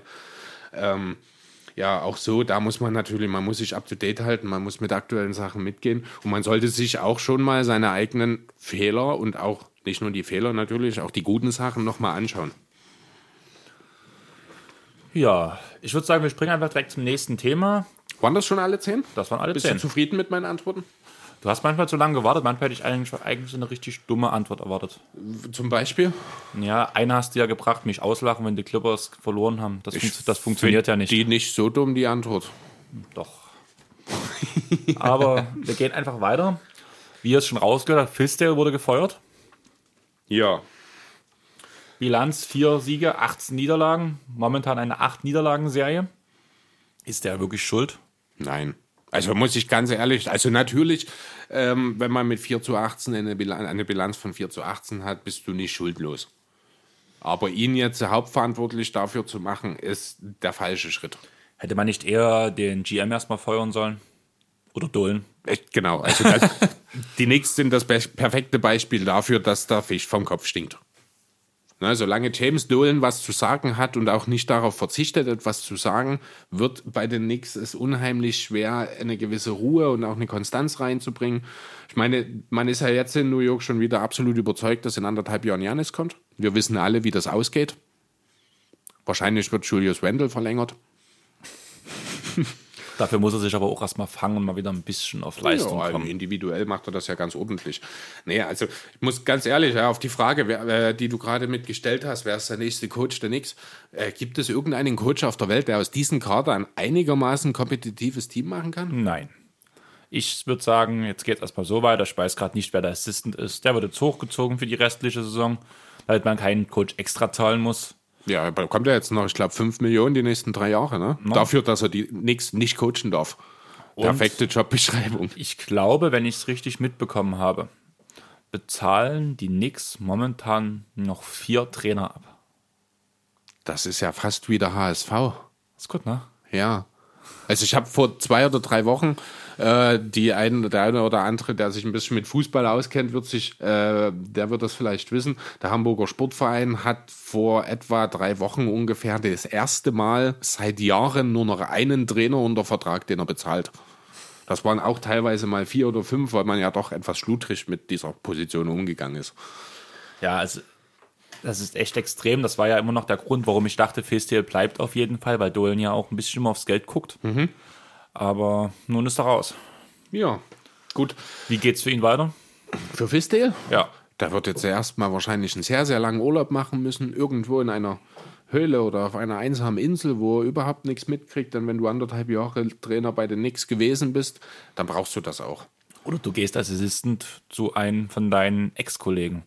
Ich könnte mir gut vorstellen, dass er zum Beispiel wieder nach Miami jetzt geht und sagt, hier, ich arbeite für eure Defense. Ist möglich, ja. Wäre sicherlich auch äh, eine gute Entscheidung für ihn persönlich Zumal und auch für für, die auch Franchise. wär. genau. Aber ich denke schon, dass er jetzt erstmal ein bisschen Ruhe haben will. Ähm, ja, vielleicht wird er im Laufe der Saison auch irgendwo einer, an- in einer anderen Franchise wieder als Headcoach äh, ja, eingestellt. Wird er nicht der letzte Entlassung gewesen sein in dieser Saison? Ja. So. Welcher Typ Trainer sollte denn in New York jetzt das Ruder an sich reißen? Was denkst du denn? Ende auf Dolan scheißt. Hat man ja schon probiert, hat nicht funktioniert. Phil Jackson. Allerdings ist das ein Sonderfall, weil Phil Jackson wollte halt für sich sagen. selbst auch sehr speziell ist, natürlich. Ähm, Also das sehe ich. mir fehlt keiner, mir fällt Ähm, keiner ein. ja, also wenn man sich den Kader anguckt, hast du grundsätzlich zwei Möglichkeiten. Entweder Du holst dir einen suchst neuen GM. Äh, Ja, aber wenn wir jetzt mal beim Coach bleiben, ich will da jetzt auch Steve Mills gar nicht zu sehr, ich glaube, Steve Mills ist der äh, GM, gar nicht zu sehr äh, jetzt schlecht reden, weil halt schwer zu sagen ist, wie viel er selber entscheidet und was James Dolan ihn mehr oder weniger vornimmt. Und sind wir mal ehrlich, der Rental-Deal war ein guter Deal. Als Notlösung, nachdem die offensichtlichen Lösungen logischerweise nicht gekommen sind. Ja, aber wenn du dir das anschaust, du brauchst einen Coach, der mit der Jugend arbeiten kann. Du hast doch durchaus viele talentierte junge Spieler mit Barrett, mit Knox, mit Smith, Nilikina, äh, nicht Wendell Carter Jr., sondern Mitchell Robinson. Ähm, du brauchst jemanden, der die Spieler individuell einen Schritt weiterbringt und auch dafür sorgt, dass sie sinnvolle Rotationsspieler, beziehungsweise im Falle von Barrett irgendwann auch mal wirklich ein Star werden können.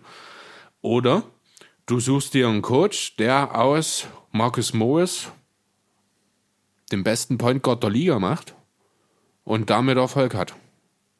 Ich behaupte jetzt mal, Option 2 ist sehr unrealistisch. Also würde ich hier ganz klar mir für einen Trainer entscheiden, der die Jugend voranbringt. Monty Williams würde mir jetzt spontan einfallen, aber der ist leider nicht verfügbar. Also leider kann man streichen, denke ich. Ich wollte gerade sagen, also was Monty gerade leistet, hätte, glaube ich, niemand gedacht. Ja. Aber nun erstmal Zeit für Gefühle, würde ich sagen. In meinem Adventskalender mit Räucherkerzen war heute eine Räucherkerze, die hieß Zeit für Gefühle. Ja, trifft natürlich auch super auf uns zu. Und deshalb reden wir jetzt über das MVP-Race. Ja, genau. Wie sind denn deine Gefühle dazu? Ich habe es dir gerade geschickt. Ähm, die NBA.com hat jetzt sein wöchentliches MVP-Race veröffentlicht, sozusagen. Wollen wir ganz kurz einfach mal die Namen erstmal durchgehen? Ähm, lese ich mal vor. Ja, also vorne steht da aktuell Janis Antetokounmpo, gefolgt von Luka Doncic und LeBron James auf dem Podium sozusagen. Von vier an geht es dann weiter mit James Harden, Pascal Siakam, Anthony Davis, Kemba Walker, Kawhi Leonard, Jimmy Butler und die Top Ten vervollständigt Carl Anthony Towns. Was Ja. ist das Erste, was dir einfällt dazu? Was ist das Erste, was mir einfällt? Ja, Embiid ist nicht dabei, das finde ich auch richtig so. Da gehört er absolut nicht rein. Jan ist ganz vorn, ja, gefühlt so ein bisschen under the radar. Weil er eben Under auch. the Radar? Ja, also er hat nicht so die große, ja, die Story dahinter, sage ich mal. Er spielt eine Wahnsinnssaison, er hat sich in allen relevanten Statistiken, ich glaube, auch nochmal verbessert. Fängt jetzt auch an, den Dreier immer besser zu treffen, nimmt vor allem auch viele Dreier, auch selbst aus der Bewegung.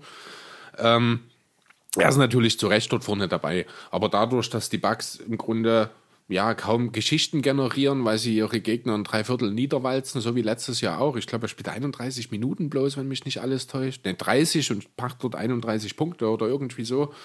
Also es ist absolut lächerlich eigentlich, was der Kerl auflegt. Aber da eben alles irgendwie ist wie letztes Jahr, fehlt so ein bisschen die Berichterstattung drumherum, habe ich den Eindruck. Man redet natürlich lieber über die Saison von Luka Doncic oder James Harden. Macht ja auch immer Spaß, Luka Doncic zuzugucken. Ohne Frage. Luka Also, Magic. definitiv, was der Kerl leistet, ist absolut unfassbar. Man muss ja auch immer dran denken, der Kerl ist erst 20. Das vergisst man gerne mal, wenn man ihn dann auf dem Spielfeld sieht.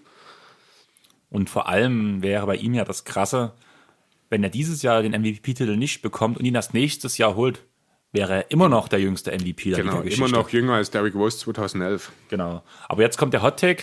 Der große Clippers-Fan sagt, die Nummer 8, Leonard, gehört hier nicht rein. Und das sagt der große Clippers-Fan, weil Zu wenig Spiele. Weil wir reden bei anderen Spielern ja auch quasi davon, dass da mehr Spiele dazugehören, beziehungsweise in dieser geringen Sample-Size da schon zu viel verletzt, in Anführungsstrichen, ausgesetzt wurde, gelotmanaged wurde. Und klar, er spielt eine brachiale Saison, ja.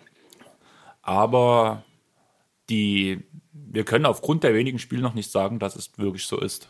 Während ein Cat vor allem auf Platz 10 relativ weit abfällt, bin ich der Meinung. Ja, was natürlich auch ein Stück weit mit den Timberwolves an sich zu tun hat. Ich meine, sie sind aktuell mit einer leicht negativen Bilanz von 10 zu 11, zwar noch auf einem Playoff-Spot, aber ja, das ist wahrscheinlich einfach nicht gut genug. Ich meine, über seine Leistung an sich muss man, denke ich, nicht darüber diskutieren. Er ist der wahrscheinlich vielseitigste offensive Bigman der Liga, vielleicht sogar der Liga-Geschichte, ich weiß es nicht. Kann er wirklich alles machen, aber er bringt halt sein Team nicht auf ein neues Level. Und ich glaube, das ist so ein bisschen hier der Punkt, der äh, seine MVP-Chancen doch deutlich vermindert. Also er wirkt so ein bisschen wie der MD Stats Guy. Ähm, ja, da gebe ich dir recht. Meine Frage an dich wäre jetzt, was, wenn du diese zehn Spieler ranken müsstest, in welcher Reihenfolge wäre es bei dir? Zumindest grob. Also ich glaube, ich würde Jimmy, den die NBA.com jetzt auf 10 hat, Jimmy Butler, den würde ich höher ranken. Ja. Ähm, das ist weniger durch die Zahlen begründet, die bei Jimmy ja traditionell zwar gut aussehen, aber nicht das widerspiegeln, was er wirklich macht. Ähm, ja, also Jimmy würde ich wahrscheinlich in die Top 5 nehmen. Ich persönlich finde den James Harden Case nach wie vor sehr interessant. Das war, war letztes Jahr bei mir auch schon so. Ich hätte ja Harden letztes Jahr den MVP auch gegeben. Ähm, sollte Harden die 40 Punkte tatsächlich realisieren können als Saisonschnitt, gibt es keinen Weg an ihm vorbei. Das ist eine historisch betrachtet einfach zu einzigartige Saison wenn es dazu kommt, als dass man das außen vor lassen kann. Es sei denn, Janis Dreier wird sich noch so entwickeln, dass er wirklich dort noch im Laufe der Saison zu einem Sniper wird. Ja, ansonsten gehe ich eigentlich weitestgehend damit. Mir würde jetzt spontan auch keiner einfallen, der hier fehlt. Hast du da einen Namen jetzt im Sinn spontan? Der fehlt nicht. Ich finde sowohl Harden als auch Davis zu hoch gerankt. Äh, nicht Harden, sondern James. Beide Lakers-Spieler. Naja, gut, die Lakers sind das beste Team der Liga aktuell. Ja, aber ich sehe zum Beispiel definitiv Harden vor James, muss mhm. ich ehrlich sagen. Okay. Und ich sehe Walker und Butler vor Davis. Also ich zum Beispiel würde Davis über LeBron dieses Jahr sehen. Kann man darüber diskutieren. Im Endeffekt spielen sie wahrscheinlich beide nahezu auf dem identischen Niveau. Ja. Ähm, aber ich sehe dann einfach den defensiven Impact, den Davis hat, äh, ein bisschen größer, einfach aufgrund seiner Position in erster Linie, weil er halt als Bigman unterm Korb agiert, ähm, sehe ich ihn ein kleines bisschen wichtiger als James defensiv, weswegen ich hier an der Stelle eher James wahrscheinlich aus den Top 5 rausnehmen würde. Stattdessen würde Davis drin sein, Doncic, Harden, Janis muss man nicht drüber reden und dann würde Jimmy wahrscheinlich bei mir die, der fünfte werden. Damit wäre aber auch Davis aus den Top 5 raus. Weil du doch sagtest, du möchtest die beiden tauschen. Im Sinne von, dass ich Davis als wichtiger als LeBron ansehe. Ach so. Okay. Ja. Also nicht im Sinne von Davis auf 3 und äh, LeBron auf 6. Eher potenziell sehe ich sie, ja, wahrscheinlich Hand in Hand hinter den Top 5 einreiten. Das ist aber romantisch. Ja, Zeit für Gefühle. Zeit für Gefühle. ähm, was mir auffällt, was nicht bei dem MVP-Race dabei sind, sind die deutschen Spieler in der Liga. Ja, da müssen wir wohl noch ein oder zwei Jahre warten, bis der Name auftaucht. An wen denkst du da als erstes? Isaiah Hartenstein. der ist immerhin schon mal Finals MVP geworden, wenn auch in der G-League. Franz Wagner. ja, wer weiß, potenziell 16 ist der Junge, ich glaube, aktuell, ne? 18. Ach, 18 ist er sogar 18 schon. Ist okay, schon. Na, dann kann er ja theoretisch nächstes Jahr in die Liga kommen. Und dann können wir in drei Jahren vielleicht wirklich drüber reden. Wer weiß, das Talent sollte grundsätzlich vorhanden sein. Ob es für die ganz, ganz große Spitze reicht, muss man natürlich sehen. Ähm, aber zumindest wird er seinen Weg in die NBA gehen, denke ich. Nee, aber Chris, wir sind jetzt bei einer Stunde 20. Jo. Ich würde sagen, wir bringen die Sache langsam mal nach Hause und reden nochmal über die deutschen Spieler. Ja, sehr gern. Wen haben wir denn da alles so? Sechs Leute haben wir gesagt, sind es insgesamt? Ich habe sieben. Du hast sieben, ja, weil du den kleinen Wagner dabei ich hast. Ich habe den kleinen Wagner und eine kleine Michigan-Zusammenfassung noch. Ach so, okay. Dann würde ich sagen, fangen wir doch einfach gleich mal damit an, Mit oder? dem kleinen Wagner? Ja. Erstmal, weißt du, was Mo über ihn sagt?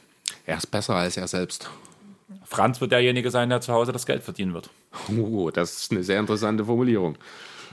Erstmal, die meisten von euch wissen es.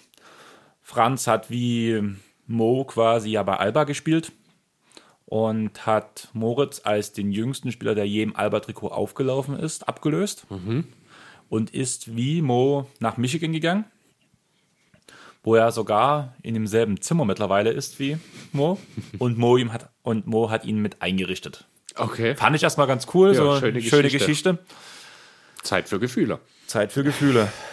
Ja, was muss man zu ihm wissen? Er ist zwei Meter groß, war in der BBL noch Small Forward, wird jetzt als Shooting Guard gelistet, übernimmt aber auch viel den Ballvortrag in Michigan. Wobei ähm, die Saison nicht so glücklich für Franz losging. Ich weiß nicht, hast du es mitbekommen? Äh, Gar nicht, um ehrlich zu sein. In der Vorbereitung gleich mal ein Handgelenksbruch. Oh, das ist ja die, die Wurfhand? Keine Ahnung. Stand nicht dabei, ich habe bloß den Injury Report mit Handgelenksbruch Okay. gelesen, stand keine Seite mit dabei. Aber er wird halt als potenzieller Number One, äh, für First Round Pick gesehen. Und hat jetzt schon fünf Spiele für Michigan gemacht. Bei Quoten mit 37,1 aus dem Feld und 26,3% von der Dreierlinie macht er 8,4 Punkte auf 28 Minuten. Klingt jetzt erstmal nicht so berauschend, oder? Genau, die Free Throw Rate ist sehr gut mit einem, äh, oder Prozent, Percentage ist bei 91,7 Prozent. Er holt 3,6 Rebounds und spielt gerade mal 0,8 Assists bei 1,8 Turnovern. Okay, das wäre. Also Als Freshman- Ballhandling nicht unbedingt dann wahrscheinlich so die Kernkompetenz, würde ich jetzt aus den blacken Ich denke halt sehen. einfach, er wird noch ein bisschen Zeit brauchen. Er ist Freshman und ist sofort Starter. Das hat nicht mal Mo gemacht in Michigan. Gut, Trotz der Handgelenksverletzung. Hm. Bei Alba hat er insgesamt 37 Spiele in der BBL gespielt. Bei 4,6 Punkten, 1,3 Rebounds, 0,5 Assists, 0,1 Blocks und 0,7 Steals. Okay. Und als Auszeichnung hat er quasi gesammelt, dass er mit seinem Nachwuchsteam in der BBL Meister geworden ist 2018. Als wichtigster Spieler. Und er wurde zum besten deutschen Nachwuchsspieler 2019 in der Altersklasse U22 gekürt. Ja, zeigt ja zumindest erstmal grundsätzlich, dass der Kerl Talent hat. Ähm, fünf Spiele, hast du gesagt, hat er bis jetzt gespielt, ne? Genau. Hm? Also quasi die Hälfte verpasst bisher, wenn mich nicht alles Genau. Ich habe mir gerade mal äh, auch von den Wolverines hier mit des, den Worcester angeschaut. Ja, er ist mit seinen acht Punkten sogar der fünftbeste Scorer im Team. Kann leider mit den anderen Namen nicht allzu viel anfangen. Allerdings, wenn ich mir das anschaue, haben ja die Wolverines doch durchaus auch den einen oder anderen guten Schützen mit im Team. Ähm, ja, und er soll als First-Rounder-Pick sozusagen nächstes Jahr gelten. Hat wahrscheinlich auch viel mit dem Alter zu tun, Ich da weiß noch sehr nicht, jung ob nächstes Jahr in der Statistik dazu von ESPN stand potenzieller First-Round-Pick. Okay. Da stand aber nicht dabei, ob nun dieses oder nächstes Jahr zum Beispiel. Ja, grundsätzlich geht man erstmal vom nächsten Jahr aus, solange wie sich die Spieler nicht entscheiden oder entschieden haben, ob es nun Warten. zum Draft geht oder ob man das zweite Jahr oder ein weiteres Jahr am College bleibt.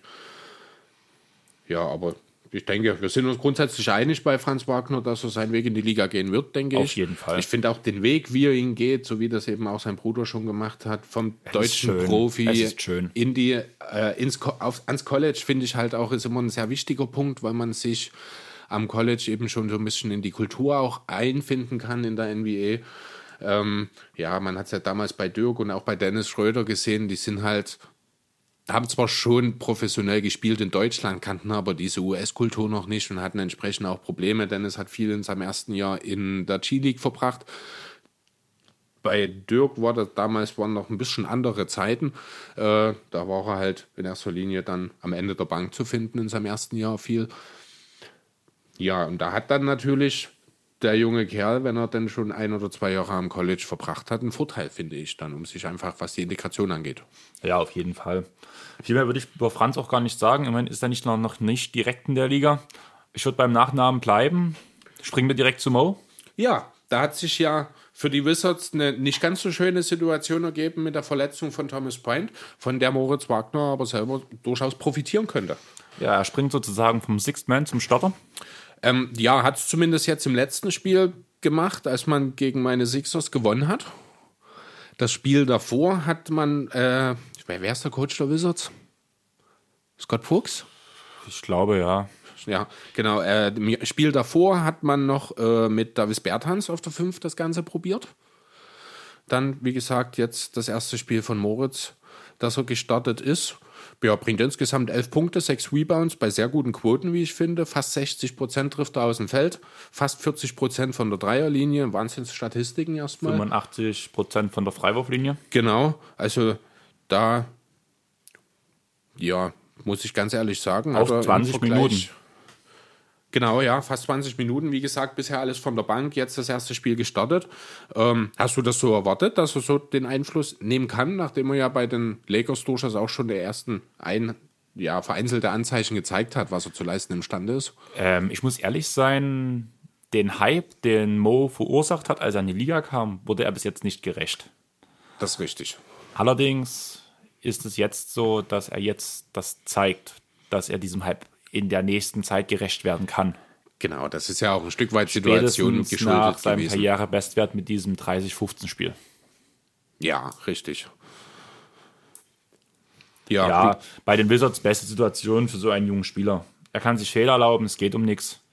Ich weiß gar nicht, ob du jetzt noch was großartig dazu sagen willst. Eigentlich das 1 zu 1 zählt dasselbe für Bonga. Richtig, ja. Also was mir aufgefallen ist, als ich mir so die On-Off-Werte mal von Moritz Wagner angeschaut hat, ist, äh, dass die Defense der Wizards mit ihm auf dem Feld deutlich besser ist als ohne ihn. Also er hat sich ja bisher mit Thomas Bryant die Minuten mehr oder weniger auf der Center-Position geteilt. Ähm, hat da quasi auch genau den entgegengesetzten Wert im Vergleich zu Thomas. Also wenn man sich das mal anschaut, ähm, das Defensivrating der Wizards, wir wissen es ja, sie sind das schlechteste Team, was diese Kategorie angeht. Mit Wagner, 1, 2, 3, mit Wagner auf dem Feld sind sie bei 109,3. Das ist nicht gut. Aber wenn man dann jetzt noch den Wert dazu nimmt, wenn er nicht auf dem Feld steht, dann ist das Defensivrating der Wizards nämlich bei 121,7. Das ist, ich glaube, sogar historisch gesehen einer der schlechtesten Werte, die die Liga äh, oder die in der Liga verzeichnet wurden. Ja, also da muss ich ehrlich sagen, da war ich sehr überrascht, dass äh, er defensiv, hat natürlich viel mit den Lineups auch zu tun, äh, dass er da so einen großen Einfluss hat. Kannst du das, hast du da irgendwie einen Hinweis darauf? Ich habe es mir nicht genauer angeschaut. Ich kenne auch die Lineups, wie gesagt, nicht, mit denen er dann hauptsächlich die Zeit auf dem Feld verbringt. Ist er so ein guter Verteidiger? Macht er das so gut? Weil das war ja bei den Lakers eigentlich noch nicht so unbedingt sein. Er verpennt Rotation. Ja. Er ist zu langsam in der Defense auf den Beinen. Ist im Kopf, glaube ich, auch noch nicht so weit. Also, ich kann mir dieses bessere Verteidigungs- diesen besseren Verteidigungswert eigentlich nur darunter vorstellen, dass quasi andere Spieler aushelfen, beziehungsweise die Abwehr sonst einfach nur noch schlechter ist, weil eigentlich kein richtig guter Verteidiger überhaupt auf den Kader, im Kader zu finden ist. Ja, ich habe ja eigentlich erwartet, dass Thomas Bryant so mehr so der defensive Center ist. Aber das hat sich ja nun auch eigentlich mehr oder weniger schon erledigt. Das ist eigentlich gar nicht der Fall. Es ist eher umgekehrt, dass eben er auch mehr äh, in Richtung Offensive sehr potent ist. Ja, Einmal ein extremer Energy Guy. Ja, richtig, ne? Der halt ein bisschen auch, äh, äh, na, sag schon, ein bisschen eingeschränkt ist in seinem Tun, sage ich mal.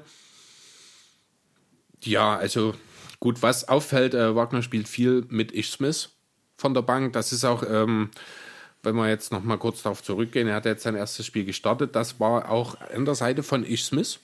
Als Bertans das Spiel davor gestartet hat, ist Isaiah Thomas der Point Guard gewesen, der dort mit auf, der, äh, auf dem Starting-Spot war. Also da scheint auch noch Scott Brooks sich nicht hundertprozentig sicher zu sein, wie er die ganze Sache lösen will. Die Sache ist einfach, dass die ganzen Dreier, die Bertans bringt, werden, glaube ich, zu 60 oder 70 Prozent von IT vorgelegt auch.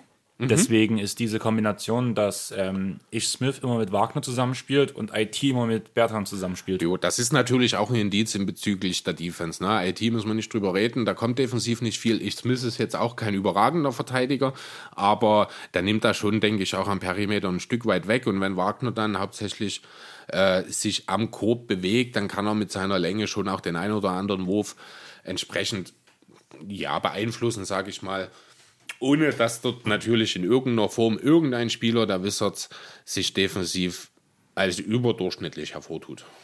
Ja, das würde ich auch sagen. Wer eigentlich ein einigermaßen guter Verteidiger für die Washington Wizards war, ist Bonga. Ja, richtig. Dafür bringt er außer dem, der Defense aktuell noch nicht viel. 3,8 Punkte bei einer guten Feldwurfquote von 51 Prozent. Ja und einer Dreierprozente ähm, von äh, 36,4 Prozent. Ja, es ist sehr ordentlich, rein von den Zahlen her, aber es ist halt nicht viel, was er macht. Ich bin überrascht. Er hat mehr als die Hälfte der Spiele sogar gestartet auf der 3 für die Wizards. Genau, 9 von 15 Spielen, wo er aufgelaufen ist. Genau, spielt aber insgesamt auch nur im Schnitt äh, 15 Minuten. Vieles davon ist schon auch dann, also was heißt vieles? Er spielt dann halt auch viel Garbage Time was ja bei den Wizards durchaus häufiger vorkommt, wenn man aus der Halle geschossen wird. Da kommen so ein bisschen seine Minuten her. Also ich habe vor allem am Anfang der Saison relativ viele Wizards-Spiele mir zumindest im Recap angesehen, mhm. also in diesem Extended Recap, mhm. wo man echt sagen muss, ähm, Bonga macht es ein bisschen wie Thais. Nichts Zählbares, aber extrem wichtig. So die vielen kleinen Dinge. Genau, das, was halt über den Boxscore hinausgeht letzten Endes. Genau keine Ahnung, ich weiß nicht, was wir jetzt alles zu Bonga sagen soll, wollen. Wie gesagt, er war Anfang der Saison Starter mit neun Spielen in Folge, weil vor allem auch IT verletzt war. Seitdem IT zurückkam, sind seine Spielanteile weniger geworden. Im Endeffekt hat er auch bloß 15 Spiele gespielt, von denen insgesamt 21. Mhm. Wo ich mir auch aber jetzt nicht sicher bin, weil ich da nichts Direktes gefunden habe, da er eigentlich keinen Injury-Platz hatte, quasi, ähm, wird der G-League gespielt haben. Weißt du da was? Ähm, Gut möglich, kann ich gar nicht genau sagen, ob er jetzt äh, in die G-League zwischendurch musste. Äh, mal sehen, ob wir das relativ schnell noch mal rausfinden können. Ja, aber im Großen und Ganzen bin ich der Meinung, er bekommt seine Chancen, er zeigt mehr, als wir vor der Saison erwartet haben. Und soll ich dir einen lustigen Funfact verraten? Sehr gern. Er ist nicht in der NBA-App aufgeführt als Spieler. Ist er nicht? Nein. Aha. Ich habe ihn heute vergeblich gesucht. Okay. Und ich bin die Liste wirklich dreimal hoch und runter gegangen, weil ich dann geguckt habe, steht da vielleicht das Isaac drinne, dass die die Namen vertauscht haben, Ja. weil bei Bonga halt nichts stand. Keine Chance, du findest nichts. Okay. Also G-League hat er diese Saison noch nicht gespielt. Ich finde Okay. keine Statistiken dazu. Also entweder ging er ohne Minuten raus, Kann ja durchaus sein. Ja, Ja. also er ist ja trotzdem immer noch sehr jung. Ähm, ist noch sehr roh nach wie vor. Das ist ja auch das, was man schon äh, nach seinem Draft gesagt hat. Er wird wahrscheinlich noch zwei bis drei Jahre brauchen, um sich an die NBA zu gewöhnen. Das merkt man jetzt hier auch. Er hat gute Anlagen nach wie vor. Gerade defensiv wird in einem Team, ich glaube nicht, dass es perspektivisch langfristig die Wizards sein werden, äh, aber defensiv wird er im Team irgendwann mal wirklich sehr helf weiterhelfen können, bin ich mir sicher. Ja, was ist so ein bisschen das vielleicht noch abschließend zu Bonga, so der Best-Case-Vergleich, der für ihn möglich wäre? Best Case, Best Case, ja. Brown. Jalen Brown? Ja, Als, ja, das, als wirklich Best Case. ähm, ja, ich weiß, was du meinst. Ja, doch, trifft es eigentlich ganz gut. Auch Brown kann ja ein bisschen mit dem Ball Bissiger umgehen. Verteidiger, kann ein bisschen dribbeln, kann Assists verteilen, kann werfen. Genau, ja, stimmt. Wäre Alles- eigentlich eine sehr gute Situation letzten Endes auch. Genau, das so alles erreicht. eigentlich Werte, die in seiner Statistik auftauchen, dass er es kann. Ja. Auch die Turnover-Rate mit 0,6 pro Spiel ist relativ gering. Mhm. Auf 15 Minuten gesehen. Da gibt es Spieler, die gehen wesentlich schludriger mit dem Ball um. Moritz Wagner zum Beispiel. Fritz Wagner zum Beispiel. Aber ich würde sagen, nächster Spieler direkt. Jo, Wir haben noch drei, vier vor uns. vier haben wir noch. Ähm, ich Wo würd- möchtest du hin? Ich würde einfach, weil es nicht allzu viel dazu zu sagen gibt, einfach kurz über Isaiah Hartenstein reden. Ähm, bloß mal ganz kurz zu den Wizards fällt mir gerade ein. Platz 12 im Osten mit einer Bilanz von 7 zu 14. Ja, genau. Wäre ich vielleicht noch noch interessant 7 zu zu sagen. 13 hier stehen. Das heißt, mir fehlt noch das letzte Spiel von letzter Nacht. Ähm, ja, wohin geht's für die Wizards? Mitten in die Lottery. Müssen Mitten in die Lottery. reden. Bei Houston sieht es da schon besser aus. Da ist die Bilanz 14 zu 7, Platz 5 im Westen. Aber Hartenstein hat es nicht leicht in Houston. Nach wie vor nicht. Also er hat sieben Spiele bisher überhaupt nur für die Rockets gemacht, ist zwischendurch auch schon wieder in der G-League gewesen. Ähm, gestartet hat er natürlich noch nichts, bringt in diesen 13 Minuten, die er da durchschnittlich spielt, vier Punkte, knapp vier Rebounds und nicht mal ein Assist. Äh, sehr positiv finde ich die 0,6 Blocks, die er in den 13 Minuten auflegt. Und die äh, Field Goal Bilanz von 73 Prozent. Genau, Oh, auch die Freiwürfe mit knapp 81. 82 Prozent sind sehr ordentlich. Ähm, ja, warum mir die Blocks besonders aufgefallen sind, ähm, das sieht man so ein bisschen auch konträr zu den drei Spielen in der G-League, die er bisher äh, aufgelaufen ist. Da hat er nämlich in drei Spielen nur einen Block insgesamt aufgelegt.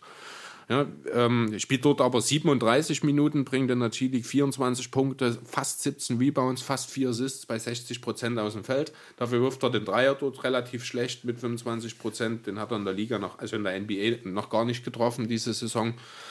Ähm, ja, aber wie gesagt, dort bringt er halt 1,3 Steals und 0,3 Blocks in 37 Minuten. In der NBA bringt er in 13 Minuten 0,3 Steals und 0,6 Blocks. Was denkst du, woran kann das liegen? Positioniert er sich vielleicht anders in der Liga aufgrund seiner Rolle als in der NBA? Oder ist seine Rolle einfach eine. Ja, natürlich ist es eine andere. Er ist der Star im G-League-Team, er ist Finals-MVP geworden letztes Jahr in der G-League. Ähm, ja, hat er die Kernkompetenz Defensive hauptberuflich, sage ich mal, in der NBA und konzentriert sich deswegen mehr auf die Rim Protection? Oder was glaubst du, wo das herkommt? Ähm, ich denke einfach aufgrund dieser limitierten Minutenzahl, dass er fokussierter ist, als wenn er ein ganzes Spiel durchspielen muss. Das kann natürlich auch sein. Zumal, wie du schon sagtest, in dem G-League-Team die Last offensiv auf ihm lastet. Wo er defensiv ein Stück weit sich wahrscheinlich zurücknimmt. Andererseits Genau. 1,3 Steals, klar, das sind jetzt nicht die defensiven Metriken, an die man sich orientieren sollte, aber das ist natürlich Für einen Big Man ist das ein sehr guter Wert. ja. Ja, trotzdem reicht es für die Rockets noch nicht so richtig, ne? Nein, aber mal gucken, was passiert. Ich bin der Meinung, dort auch der ähm, Fisch, die Hydra stinkt von einem der Köpfe mit Westbrook. Wenn man es so nennen möchte, möchte, möchte man es so nennen? Ja, kann man. Ich weiß jetzt nicht, ob Westbrook so den unmittelbaren Einfluss auf Hartensteins Minuten hat. Ach, darum geht's ja. Ich Da bin jetzt gerade ja. gedacht, ähm, allgemein, da es so. bei den Rockets noch nicht so klickt, weil bloß Platz 5. Ja, das ist, sehe ich ein bisschen ähnlich wie die Nuggets, wenn ich ehrlich sein soll. Es läuft noch nicht so richtig rund, aber die Quoten bzw. Der Rekord ist okay. Man ist vorne in der Spitzengruppe dabei. Alles Weitere wird sich finden. Also da würde ich mir an der Stelle in Houston auch noch keine allzu großen Gedanken machen. Aber warum es bei den Rockets für Hartenstein nicht läuft, ganz einfach, kleine Rotation. Äh, die Tony setzt auf bewiesene Spieler. Das hat Hartenstein noch nicht in der NBA zeigen können. Und dadurch sehe ich für ihn eigentlich nur einen Trade oder ich hoffe, dass er zu einem anderen Team wechseln kann. Genau. Aus dem Grund, dass er bei Houston keine Chance bekommen wird, weil es noch nicht ganz für die NBA am Ende reicht. Zumindest für eine größere Rolle in der NBA. Aber er definitiv für die G-League einfach zu gut ist. Richtig, also da sind wir uns einig.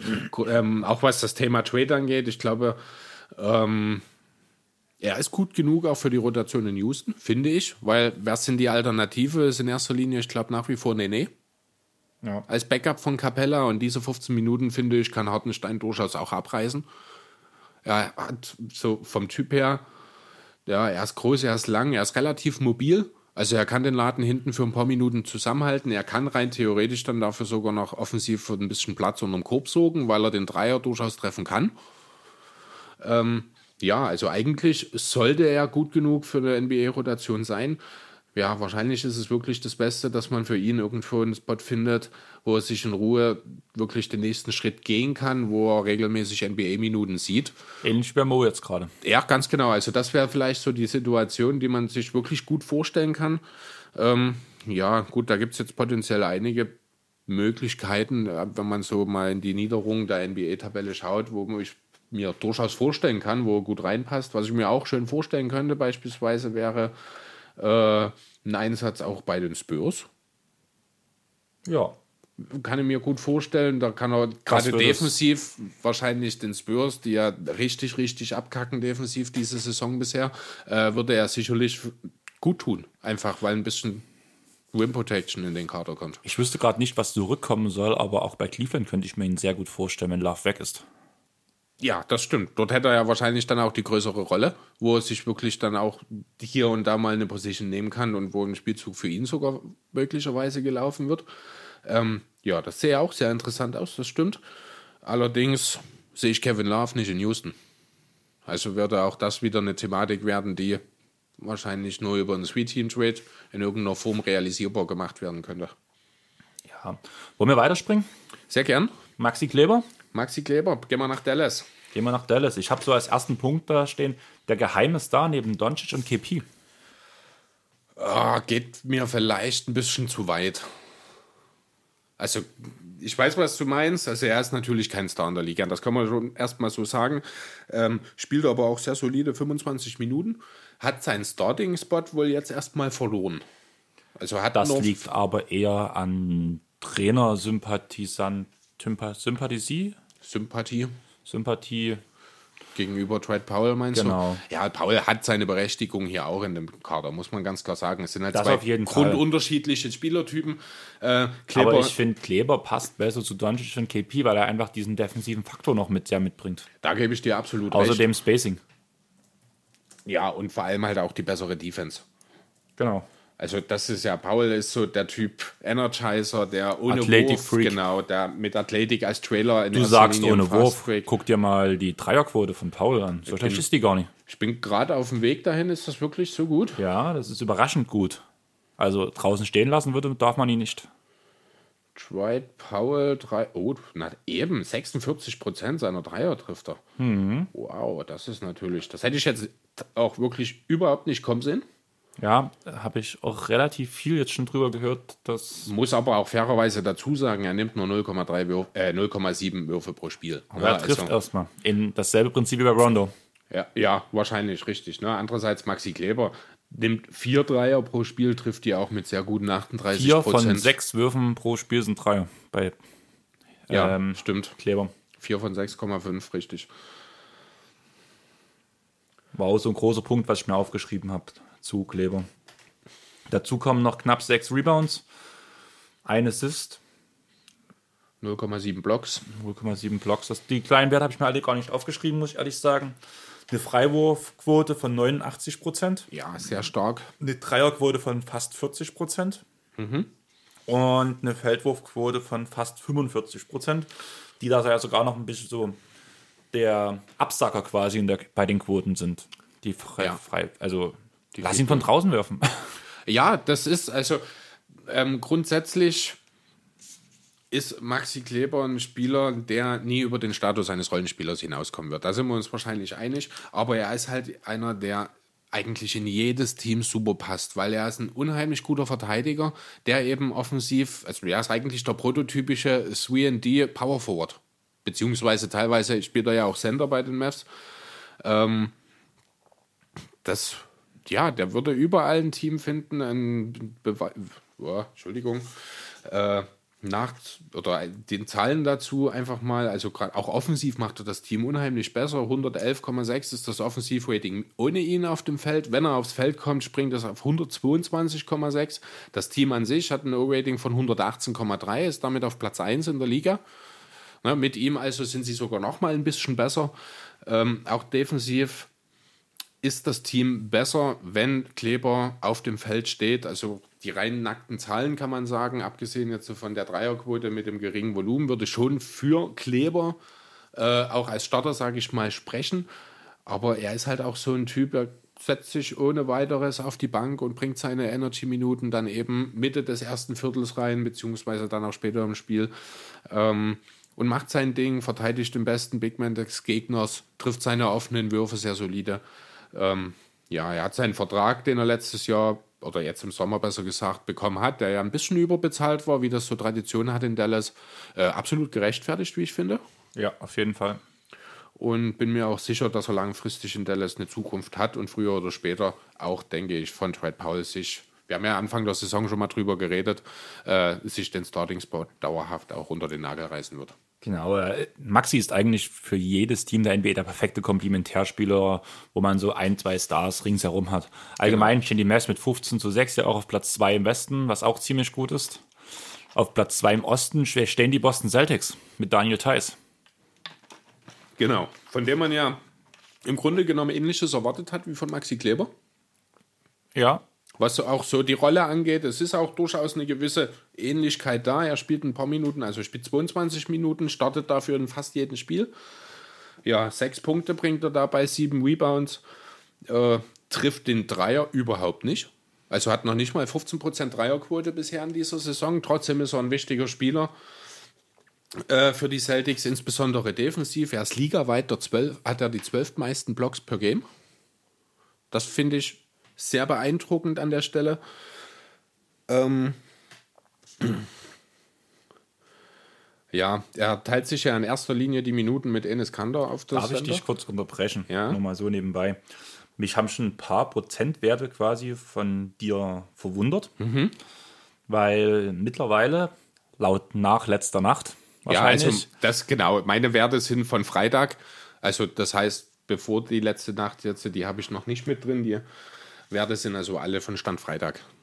weil er letzte Nacht 100% Dreier getroffen hat. Dann ist natürlich die Eins Quote. von eins. Ja, gut, dann ist die Quote natürlich geringfügig hochgegangen. Ja, auf 20% jetzt halt. Ja, hat noch nicht so viele Dreier genommen, Genau. auch in dieser Saison, genau. Es war halt bloß gerade, weil ja von, was hast du gesagt, unter 15% glaube ich. 14,3 habe ich hier stehen, genau. Und aber ich jetzt bei 20 ja schon, das klingt erstmal ja, viel höher.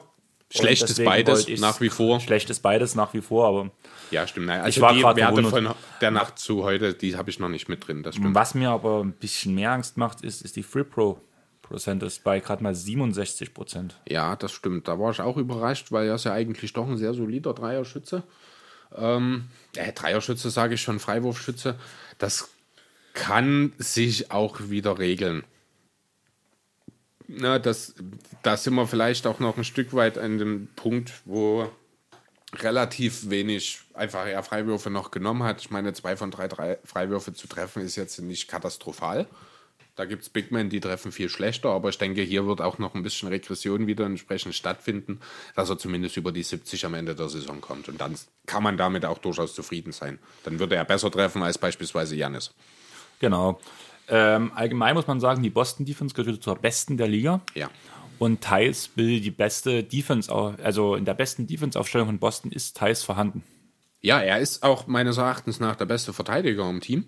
Genau. Auf den großen Positionen insgesamt muss man dann natürlich Jalen Brown und Marcus Smart nennen, die auf einem ähnlichen oder vielleicht auch sogar ein bisschen besser noch verteidigen. Aber die lassen sich ja natürlich schlecht ver vergleichen mit einem Power Forward bzw. Center. Ja, ich meine, wer sind die anderen Big Men? Sind entweder Rookies oder noch sehr junge Spieler oder, oder Enes Kanter. Kennt Blake Hunter. Was ich sagen muss, diese 6,7 Rebounds pro Spiel bilden nicht das ab, was er wirklich in der, äh, der Defense leistet, weil vor allem Spieler wie Tatum größtenteils die Rebounds aufnehmen, was aber am guten Ausboxing von Thais liegt. Genau, er hat also ein bisschen äh, die Pro-Globus-Rolle, die dieser oft oder lange in New äh, oder in Brooklyn besser gesagt auch gemacht hat, wo geringe Rebound-Zahlen hatte, aber eben mit den besten Out, äh, Box-Out-Wert hatte, weil eben er seinen Teamkameraden dann entsprechend die Möglichkeiten zum Rebound gibt. Genau, sonst noch interessante Werte sind 1,3 Assists bei 0,8 Turnovern und dem besten Plus-Minus-Rating aller wichtigen deutschen Spieler, also Hartenstein steht bei plus 6, aber gegen Garbage-Teams so, ja. naja, muss man nicht sehen, aber von den sage ich mal, drei, vier wichtigsten Spielern ist er mit plus 3,9 der Beste. Ja.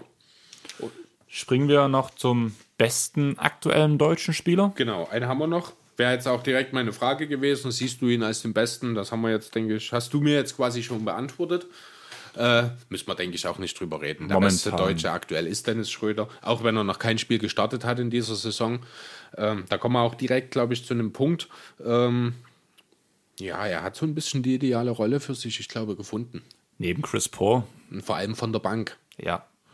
Er wird wohl doch, man hat ja, als er noch in Atlanta war, die Hoffnung gehabt, dass aus ihm mal ein guter Starter werden kann. Der Vergleich mit Rondo stand ja da lange im Raum. Ähm, ich glaube, das ist nicht seins. Ich glaube, er braucht dafür einfach zu viel den Ball in der Hand. Er ist nicht gut genug für eine Nummer 1 Option. Darf Deswegen, ich dir den Output sagen, was ich bei ihm sehen kann, was in den Jahren, wenn er die Rolle beibehält, wird? Gern. Lou Williams. Ja, ist eine, ist eine Idee, ist ein Gedanke, ein den ich schneller Spieler mit viel Pick-and-Roll-Skills. Genau, dafür muss er sein Dreier noch ein bisschen festigen. Ja, 30 Prozent. Genau, aber ansonsten 44 Prozent Field Goal allgemein sind okay für einen Point Guard. 45? Ja, 44,4 habe ich hier, wie gesagt, Werte von gestern. Äh, ja, damit ist er gut für 15,6 Punkte, vier Rebounds, vier Assists grob. Äh, das sieht schon sehr gut aus. Ein kleines bisschen mehr ist durchaus noch möglich für ihn, denke ich, in das der richtigen kommt, Situation. aber auch noch. Ja, er ist halt jetzt, muss man auch ganz klar sagen, nur der drittbeste Guard im Team. Genau. Nach Paul und Spielt nach Spielt aber trotzdem 29 Minuten, ne? Ja, solide Six-Man-Minuten sind das. Genau. Und vor allem Klatsch war er letzte Nacht. Ja, wobei bin mir nicht sicher, wem ich dort mehr Credit geben will, ob das Adams nun Adams Pass ist. Pass. Genau, allerdings muss man auch sagen, Schröder macht das sehr gut, stellt seinen Körper rein, ich weiß nicht genau, gegen wen es war. Äh, wer dort sein Gegenspieler war, sorgt halt dafür, dass er wirklich unbedrängt den Ball aufnehmen kann und mit 1,1 Sekunden dort trotzdem noch in der Lage ist, dann den Ball entsprechend im Korb unterzubringen für die Overtime. Um die Sache jetzt rund zu machen, würden wir quasi euch noch schnell die letzten paar Werte sagen. Mit 16 Punkten pro Spiel legt er glatt auf diese Saison, macht 1,4 Dreier pro Spiel, 3,9 Rebounds und 3,7 Assists bei 2,8 Turnovern, was schon immer so ein kleines Problem war von ihm. Ja. Und bringt ein Plus-Minus-Rating von plus 2,6. Ja, genau. Also auffällig, was mir noch aufgefallen ist, ist wirklich das Defensivrating, das sich deutlich verbessert, wenn er auf dem Feld ist. Äh, also ohne ihn sind die Sander bei einem Defensivrating von 116,5. Das wäre Ligatiefstwert. Mit ihm steigt das Ganze dann auf 103,7, also wirklich ein deutlicher Anstieg, auch was das Defensivrating angeht.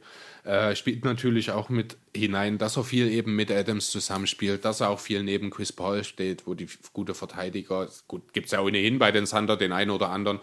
Äh, Ja, aber da merkt man auch nochmal, dass er eben dahingehend nochmal sich ein Stück weit auch verbessert hat, dass er defensiv gewillt ist. Ich glaube, er weiß auch selbst, was seine Rolle, was seine Situation angeht, dass er eventuell auch um ein neues Team spielt, seinen Marktwert hier entsprechend nochmal ein bisschen hochschrauben will. Äh, abschließend zu Dennis Schröder. Wo wird er die Saison beenden? Was denkst du? Ich finde die Timberwolves interessant. Gegen Teague. Als Sixth Man Als oder Starter. neben oder statt Teague? Statt Teague. Also, Teague im Trade zurück, weil er einen auslaufenden Vertrag hat. okay. Könnte mir auch die beiden gut zusammen vorstellen, um ehrlich zu sein. Hat man ja in Hatten wir ja Atlanta schon schon. Genau, das hat ja auch ganz gut funktioniert eigentlich. Aber die Timberwolves brauchen einen schnelleren Guard, Ja. der auch vielleicht nicht, also zwar den Ballvertrag übernimmt, aber trotzdem aufgrund seiner Cuts gefährlich ist. Da ist Teague mittlerweile zu langsam für dieses Team. Ja, aber Schröder ist kein Spieler, der Aufbau besonders viel macht. Das ist dann auch wieder die Frage, kann man aus ihm einen soliden Aufbauspieler machen? Aber ich finde, er passt sehr gut in das Team der Verschmähten rein mit Wiggins und auch Towns wurde ja viel gelästert früher. ja, wobei der, das Talent von Towns nie in Frage stand. Das war ja das, Das offensive Talent, das ja, offensive oder, Talent Ja, gut, defensiv ist das natürlich Und auch nochmal da hat er einen. Riesenschritt gemacht. Ja, definitiv. Ähm, ja, ist ein interessanter Punkt auf jeden Fall. Grundsätzlich ist jedes Team, das ein bisschen Playmaking von der Bank noch gebrauchen kann, hier wahrscheinlich potenziell interessiert. Der Vertrag ist okay, muss ich sagen. Ein bisschen zu teuer finde ich ihn für die Bank. Ja, aber das sind die Preise, die du wahrscheinlich heutzutage dafür zahlen musst. Du wirst nicht viel besser wahrscheinlich dann auskommen. Ja, aber ich würde trotzdem sagen, wir beenden die Sache jetzt langsam. Sehr Dann gerne. haben wir es wirklich mal unter zwei Stunden geschafft, Chris. Ja, man soll sich Ziele setzen, die erreichbar sind, oder? Ich setze mir ein Ziel, was erreichbar ist, auch wenn es nicht oft geklappt hat, aber ab und zu habe ich das quasi noch rausgedrückt. Chris, also nicht du, der andere Chris, der mir geschrieben hat quasi, ich versuche es zu beheben. Ab nächste Woche gibt es quasi Gibt es eine Klingelkasse? gibt's eine Klingelkasse. Und ich heute Abend noch zu Royal Republic. Chris macht noch zu seinen Eltern und wir beenden jetzt die Sache. Tschaußen. Ciao. the